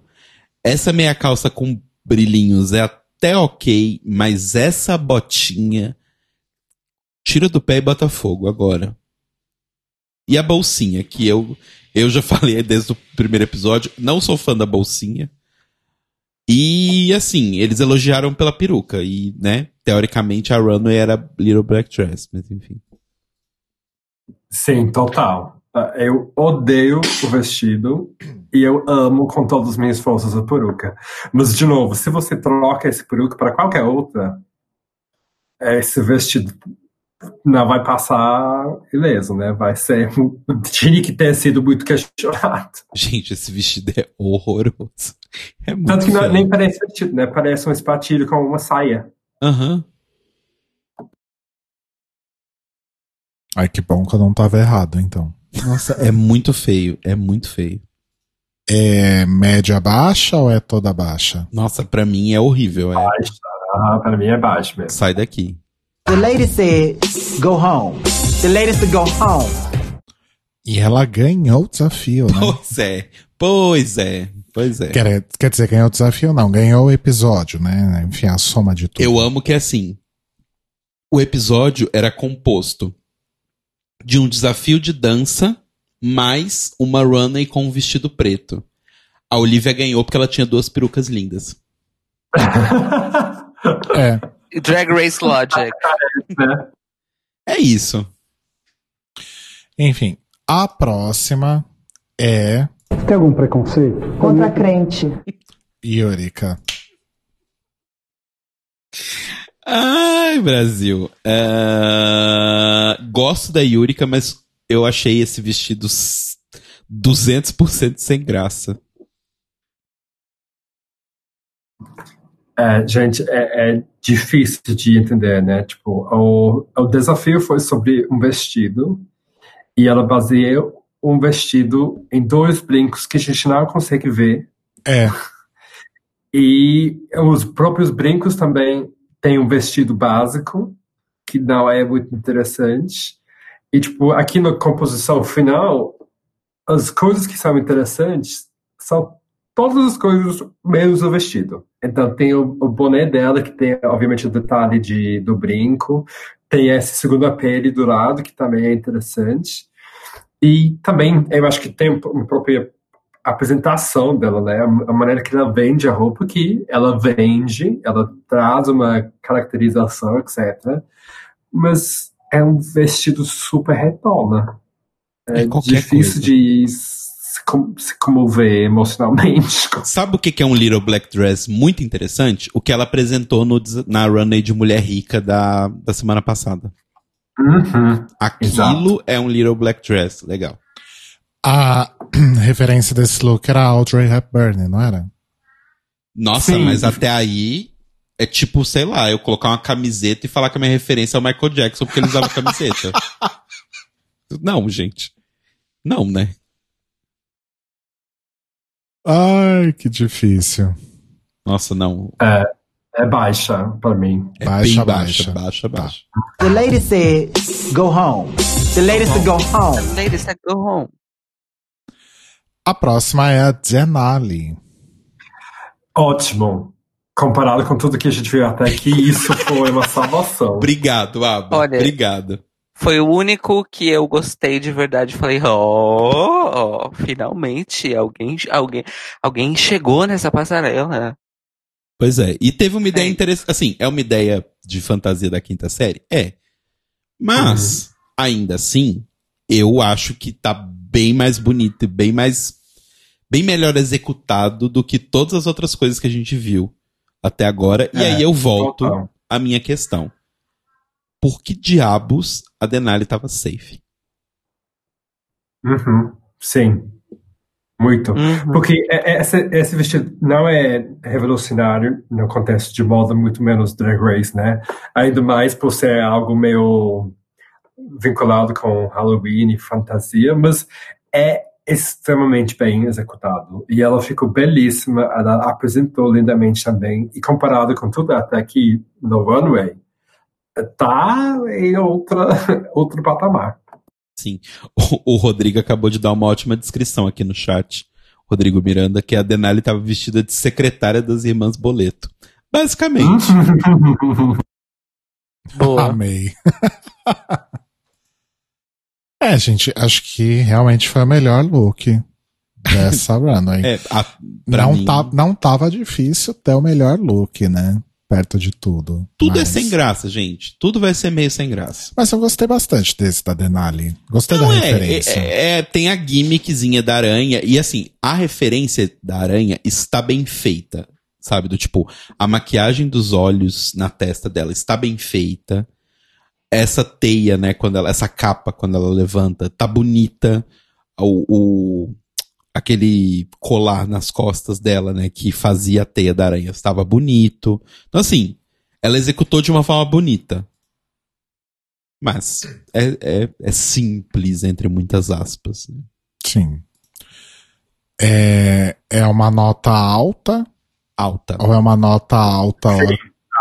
Alta. Tem a alta e tem a alta or concur. Que é só Or pra- não, é só alta. Não, exato, é só alta. É, acho que não vai ser hoje que eu vou usar o, Não, o não vai botão ser do, hoje. Or- do or concur, né? Enfim. Sim, desculpa. Então vamos de alta. Thank you. I'm into fashion. Here we go. Que legal. A próxima Ai, gente. é a Rose. Gente, eu amei. É, falando em graça, pra mim, essa tinha muito graça, porque a maneira que ela tava falando sobre na narração foi tão bizarra que ela tava j- jurando que ela tava super chic, high fashion, e eu tava cuspindo minha bebida aqui no sofá rindo. Delusion. Sabe aquele gif da menina que vai tomar um negócio que parece com a Jennifer Lawrence e cospe o que ela tá bebendo? Exato. Foi É, eu, exatamente eu, nesse Eu momento. fui caçar depois e ela, ela percebeu, né? Acho que eu, assistindo de volta que não foi tão chique no final. Então ela sabe que é bom. Porque foi uma coisa bizarra de ver ela nem conseguir andar direito e jurar que tava arrasando, né? Gente. É, horroroso. eu consegui entender. A ideia dela, pelo menos no que eu entendi do que ela postou no Instagram, era fazer uma coisa meio a ideia da Candy, assim, como de garçom, que era tipo Exato, ter sim. um blob e dentro do blob ter um negócio. Só que assim, isso em movi isso funciona em foto. Isso em movimento, eu vou citar aqui a Dakota, que a gente fez a entrevista com a Dakota e a Desiree esse fim de semana, e a Dakota deu a melhor descrição desse look, que é um misto quente queimado com alface podre saindo pra fora. Sim. Gente. horroroso, horroroso. Tem uma nota menor do que do que Eu não tenho maior concurso. Põe a risada da, da Violet Chat, que eu acho que é a pior nota. Eu vou fazer um combo aqui, peraí. The lady said, go home. The lady said, go home. Boa. fucking kidding me? Kidding me? Kidding me? Can you believe? Enfim. Ah, aproveitando esse gancho, é, gente, quem não ouviu ainda, ouça o Notícias Quebrando dessa segunda-feira, 8 de fevereiro. Já tá lá no nosso feed, no- nos, em todos os lugares onde você ouve a gente, que nós fizemos aí uma entrevista exclusiva com a Dakota Monteiro e a Daisy Rebeck falando sobre TNT Drag 2 que tá vindo aí, gente, tá quase aí já. Vem aí. Então, elas deram várias eh, informações e falaram aí um pouquinho sobre a produção dessa segunda temporada. Foi bem legal, escutem lá depois. A próxima é a Kitty Kitty Yaya Zaza Kitty Kitty Lalari. Nossa. Nossa. So tell us a joke.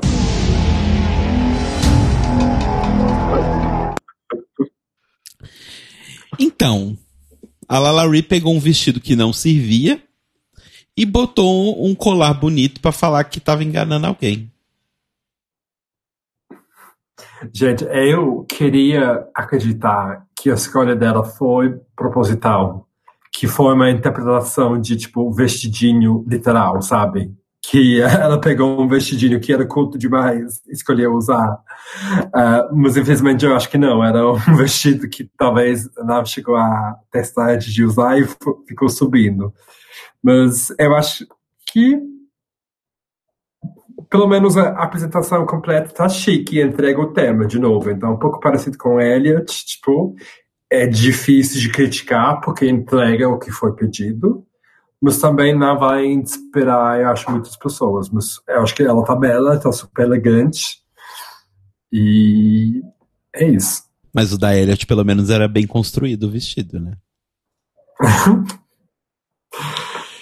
Sim. Eu não sei, Isso é realmente a piece of fabric.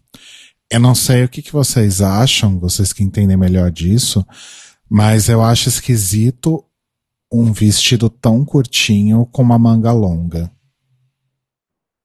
Não?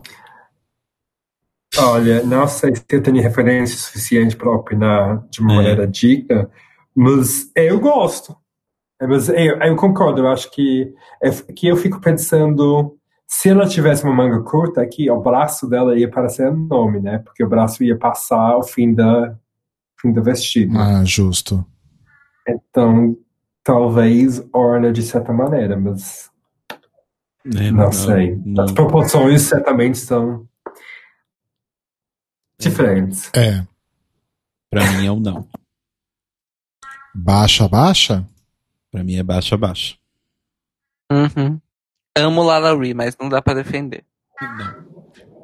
Carbonara também odiou, vocês estão ouvindo. Vem aqui, criança. Eu acho que eu tô pensando aqui, talvez se tivesse um decotão, sabe, em V, e não tivesse essa coisa no pescoço, podia ter elongado o corpo dela, né? Talvez teria sido mais. É, se ela quisesse ir no lance do tipo vestido piriguete, sabe? Aham. Vai go É que for it. Essa coisa no pescoço, ti- tipo, ela não tem pescoço, né? Aqui, que fica meio estranho, porque ela tem esse tantão de perna, que tá maravilhoso, aí não tem pescoço, tipo, é, eu acho que talvez é isso que acaba estranhando o, o conjunto, mas, enfim, continua belíssimo. né? É, alguém comentou aqui, não lembro mais quem foi, que, que o rosto tava belíssimo, mas ela sempre tá, né? É, então, o problema é Sim, esse, né? Tem que vender o look, não a cara. E, Enfim. É baixa, baixa ou média, baixa? Pra mim. Para mim, é média, média, média baixa. Média, baixa. No, no, no, no, no, no, no, no, no, no. Não, tá. E por fim, a Simone. que eu achei uma interpretação interessante de Little Black Dress e é uma coisa meio disco, né? Que é umas. Na verdade, não é um vestido, são franjas que fazem um vestido. E eu achei interessante. É, eu não percebi a primeira vez que era, eram tranças de cabelo, né? Que é, é o grande twist do look. Uhum. E eu acho que, tipo, uma coisa meio foda é que a, a peruca é tão incrível que acabou destaindo também do look em si, né? Acabou deixando o vestidinho parecer básico, porque a peruca ficou tão absurdamente é, diferente é, Uhum. que acabou, é, pelo menos para mim, dessaindo um pouco. Ainda por ser uma, cor diferente. Uhum. Mas, enfim, longe Mas- de ser uma dos piores, né? Como disse é a bem- Lana aqui, É bem executado e é, é super inteligente. sim, como disse a Lana aqui no chat, não tem muito o que trabalhar com Little Black Dress. Exato. Não tem muito o que fazer. Exato, exato. É, é essa a questão. Como diz a dona Cecília lá que pintou o Jesus de rapina, isso é lo que pude. Né? É o que tem. É média alta ou alta? Eu acho que alta. Pra Aham, mim, alta. ela e a Denali foram as melhores. Thank you. I'm into fashion. Here we go. E Simone espertíssima homenageando a própria RuPaula. Arrasou. Que assim você Ah, ganha é ponto com a véia. Verdade, teve Uhum. isso, né? Arrasou. Queens do mundo, aprendam. Tem que massagear o ego da RuPaul. Exato. Massageia uns três episódios e pronto, você tá na final. Sim. Tipo isso. Aí vem o momento, né? Nós temos Safe, Gottmik, Denali, Oi? Oi. Rosé, Entendo pelo vestido horrível. Lalari e Simone. Oi. Ah, Quer dizer, oi. as, as tops, as tops estão safes. Ok. Exato. Já entendi. Aí no top a gente tem Tina, Ai, gente. a gente tem Elliot, Pelo menos a Elliot foi bem, sabe? Do tipo, ela apresentou uma roupa que pelo menos era bem feita e ela foi bem na dança. Logo, Super. E aí a gente tem a winner que é a Olivia, oi. Are you fucking kidding me? Kidding me? Kidding me? Olha, gosto muito de Olivia Lux, não me entendam mal. Mas, todos gostamos. Mas. Então, é, é- é- é- hum, eu, eu fico dividido. Hum. Também não acho que ela deveria ter ganho. Mas quem vocês acham que, de- que deveria ter ganho? Eu Quem deveria acho. ter ganho, a Denali. Denali. Pra mim, o top. É, eu, é, eu acho que. Talvez Denali, não sei, na verdade, porque eu acho que o top 3 para mim foi a Elliot, que mandou bem em tudo no desafio na runway. Aí Denali foi bem no desafio de dança. Eu acho que tipo, você perdeu um pouco no, no look para mim lá, é, questão do vibes. Aí arrasou no runway e a Olivia fez o oposto. Para mim, ela foi o melhor realmente, que entregou o vibe disco na dança, Mas na runway, o vestido foi, foi péssimo. Então, para mim, é entre Olivia e Denali. Eu não, não sei se. Talvez a Denali, porque o vestido foi por longe melhor.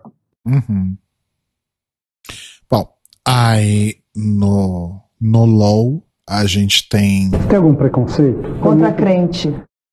A gente tem também no Bottom Tamisha e Candy.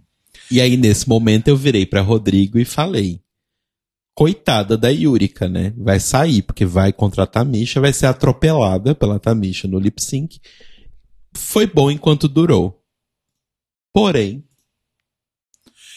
É, o bottom two deveria ser Tamisha e Yurika, certo? Exato, deveria ser Yurika e alguém. Aí vai deles escolherem que quem sou eu. É, talvez Yurika e. Ah, não sei se a Rosé.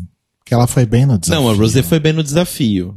Mas. É, eu acho que aqui a Candy tinha que se salvar mesmo. Eu acho que a Utica e a, a Tamisha realmente acabaram caindo um pouco por baixo. É, a Candy só foi pra esse lip sync pra mim, na minha visão. Ela só foi pra lá porque precisava ter a historinha.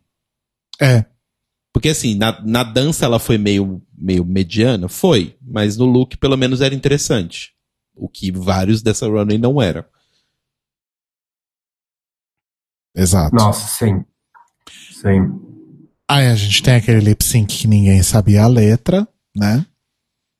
As duas estavam mascando um chicletão Nossa, ali. chicletão, watermelon, watermelon direto. Então, mas eu tenho uma coisa pra dizer, gente. A edição só mostrou o chiclete da Tamisha. Não, mostrou da Candy também. Mostrou da Candy Mas também. o da Tamisha mostrou muito mais. É porque talvez Muito, ela está- mais. estava mascando mais. O que, assim, gente, vou ser bem sincero, tá? É, não acho difícil mascar chiclete nessa música, porque a letra é bem complicada. Muitas palavras. Isso é verdade. É. Ah, mas assim, aí chega meu outro momento de revolta.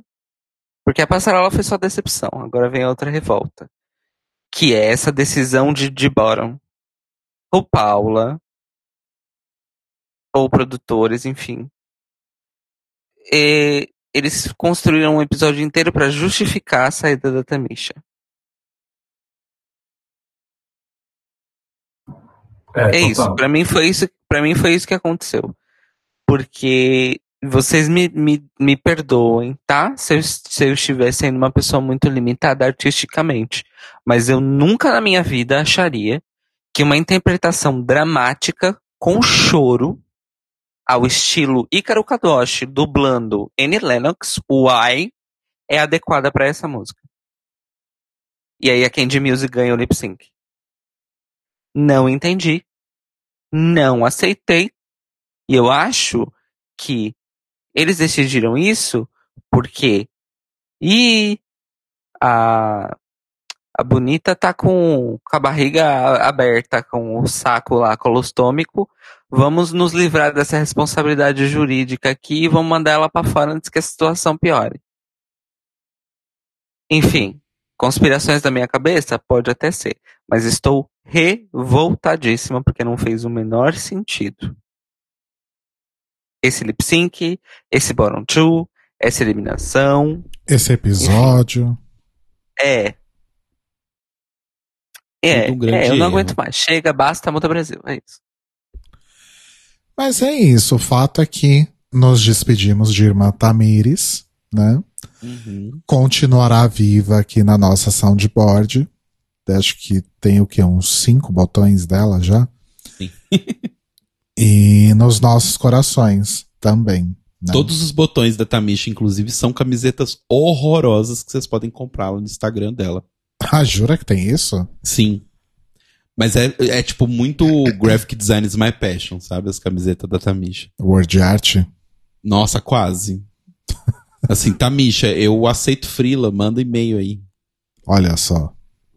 Olha essa oportunidade. E olha só, você vai me pagar em dólar, você vai pagar basicamente nada, porque, né? Mas pra você vai ser um dinheirão. Nossa, pra mim, se você me der 5 dólares, dá pra eu pagar a conta do mês. ok. Chegou a hora das notas. Stella, explica o conceito das notas. Pra quem não sabe, aqui a gente tem um sistema de notas que não vai de 1 a 10, mas ele vai de Bibi Zahara Benet a Shekulé, aí todas as vencedoras de Drag Race regular e All Stars, né? Que é essas temporadas que acontecem todo ano, então agora basicamente a gente ganhou uma nota 8,5, 9,5 para sempre aí, porque todo ano tem All Stars. Então, Abacaxi, qual é a sua nota para esse episódio? Nossa, para mim a gente tá num tóxico Sharon Needles. Cheryl Needles, nota 4. Chernobyl. Cairo Braga.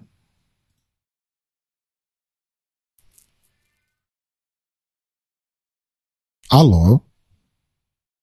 Cairo Braga tá pensando? Silêncio também é uma resposta, gente, é zero. Não é nem zero, o Cairo se recusa a dar uma nota para esse episódio. Ele tá no, no Meet. Deve ter acontecido alguma outra coisa lá. Sim. Bom, eu vou dar minha nota então. Eu estou com a aba. Eu, como eu falei, eu não tenho a ligação emocional que o Cairo tem e, e o conhecimento que o Cairo tem de disco. Então eu não fiquei pessoalmente ofendido com esta parte específica do episódio. Mas eu achei que o de sempre, narrativas forçadas, o desafio pessimamente editado em termos de qualidade de edição mesmo. A gente não conseguiu ver absolutamente nada. A Runway com tema sem graça, que entregou roupa sem graça, na melhor das hipóteses. E triste, sofrido. Como diz a, a Dakota, doeu, fia. A bateria do microfone do Cairo acabou. Eita! Por isso que ele sumiu. É, desculpa, qual a sua nota? A minha nota é Share Unidos também, em Chernobyl. Tá, eu vou com vocês, eu vou de Cheryl Needles também. E vou supor que o Cairo iria com a gente também. Acho Bem- que ele vai no zero, na verdade. Ah, opa, ele voltou. Não voltou? Não voltou. É que fez um barulho. A nota da Lana é Cairo se retirando. Estão falando aqui que o Carbonara é fofo demais. Se vocês tivessem que ouvir esse miado 24 horas por dia, Tadinho, nosso velhinho. eu tô, tô só vendo a hora que a gente vai ser expulso desse prédio. O, Nossa, o Cairo, você, sim. Oi, Cairo. o Cairo, nesse momento, é a, aquela entrevista da Cristina Aguilera que ela pega o refrigerante dela e vai embora. Cairo, sua Ah, nota pra esse é. episódio. RuPaul de peruca seca, então é um zero. O pão de peruca seca. 12 dividido por 4 dá 3, que é uma Raja. Faz sentido com o nível do episódio. E eu dividi 12 por 3 na calculadora. Enfim. É isso, acho que foi uma das nossas piores notas até hoje. Pois é, e a temporada está vindo bem, né? O primeiro episódio a gente não gostou, mas depois foram episódios legais. Mas aí sempre tem aquela bomba pra lembrar a gente o porquê que a gente quase se arrepende todo ano de ter esse podcast.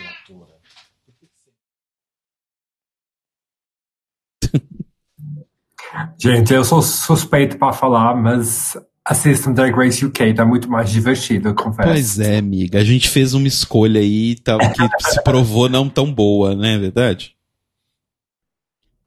Olha, suspeito, mas eu acho que sim.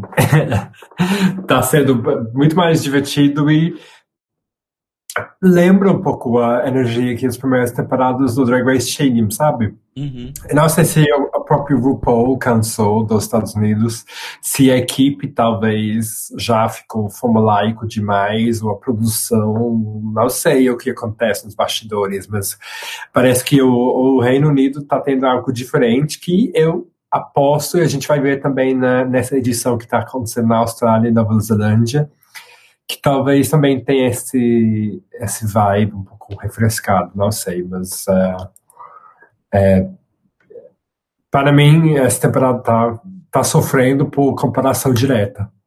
Entendi. É.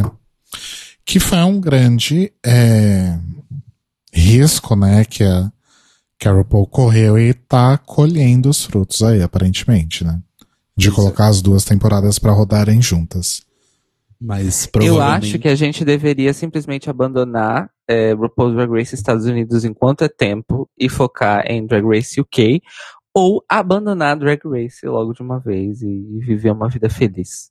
Até porque o episódio da semana que vem promete ser horroroso, né? Bossy Rossi. Enfim, é, não temos e-mails hoje, certo? Não. Então deixa eu soltar aqui a nossa despedida.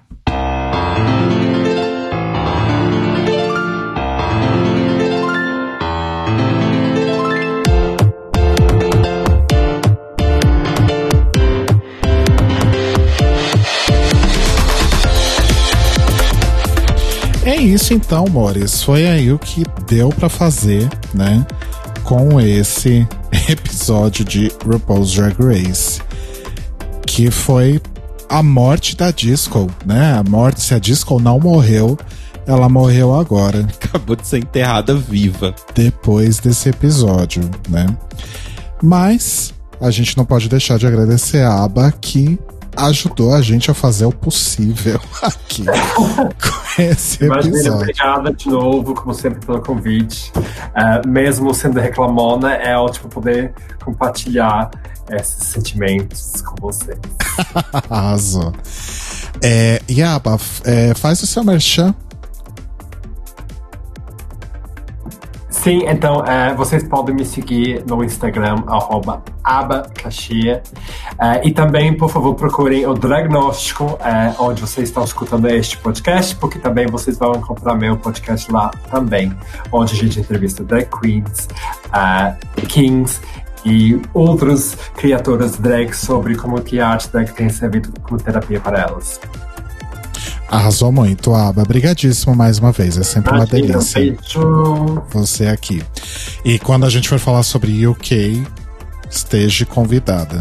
Eu preciso começar a Chame anotar, porque eu vou, eu vou chamando as pessoas e depois a gente esquece de chamar de verdade, né? Verdade. Mas a gente te chama, Aba. E obrigado mais uma vez. É, Cairo, recadinhos finais?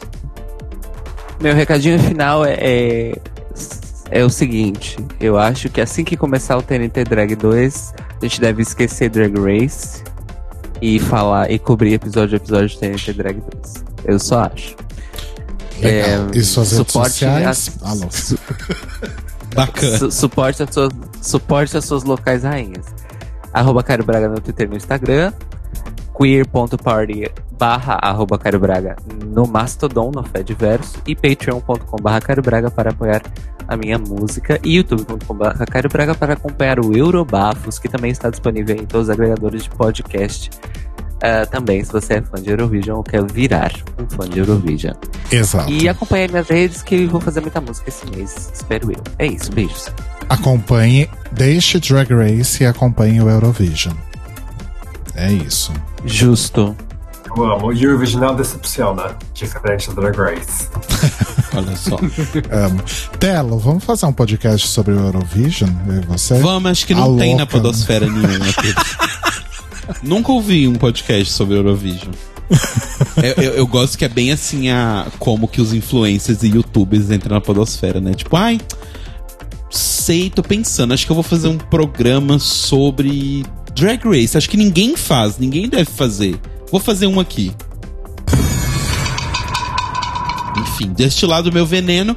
Me sigam nas redes sociais, Telo Caeto, é, em todas as redes sociais, e meu site, telocaetano.com.br. E o Pesto acabou de tentar comer o meu microfone. Acho que está na hora realmente de irmos embora. Ai, ai. É, me siga no Instagram e no Twitter, arroba Leite Cruz, ou arroba The Mild Milk, que é o, o meu perfil de artista, e me ouçam nos, nos streamings ou em mildmilk.bandcamp.com. E a gente volta semana que vem, na esperança de poder estar aqui mais, mais feliz. E se a gente não estiver feliz, a gente destrói o próximo episódio, né? E, e é isso. É a, é a vida que segue, mores. É, então, beijos e até semana que vem. Beijos! Tchau. Beijinhos.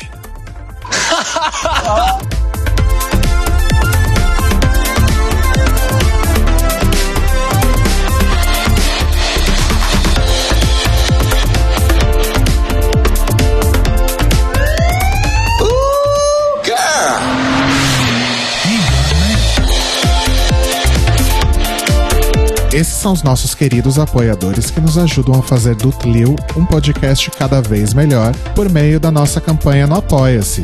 Obrigado, Mores! Rafa Bibi, Ivan Ribeiro, Tonho Esteves, Leandro Bacelar, Thiago Querentino, Fúvio Balsalobre, Sérgio Araújo, Thaís Alves, Fred Pavão, Lucas Romeiro, Gui Gonçalves, Mia Brandão, Jean Prado, Pandora, Maíra Bueno, Inês Barreto, Cacita Alves, Valdir, Manuel Carneiro, Letícia Ferreira, Vitor Vilaverde, Arthur Mois, Raboni Santos, Edgar Torres, Alu Vieira, Inoue, Duda Zanini, Juliano Lopes, Tata Finoto, Malcolm Bauer, Senhor Basso, Rafael Pinho Pradella, Feliciano Silva, Nájila Sanderson, Glessi Jatobá, Danilo Cursino, Marcos Vinícius Barbieri, Lana Andrade, Maria Lua, Pri Armani e Brenner Guerra. E se você quer ouvir o seu nome no final de todos os nossos episódios, vai lá em apoia.se barra The Library is Open, confira as nossas metas, escolha suas recompensas e se torne uma apoiadora do The Library is Open. Este podcast faz parte do movimento LGBT Podcasters. Conheça outros podcasts através da hashtag LGBT Podcasters ou do site www.lgbtpodcasters.com.br.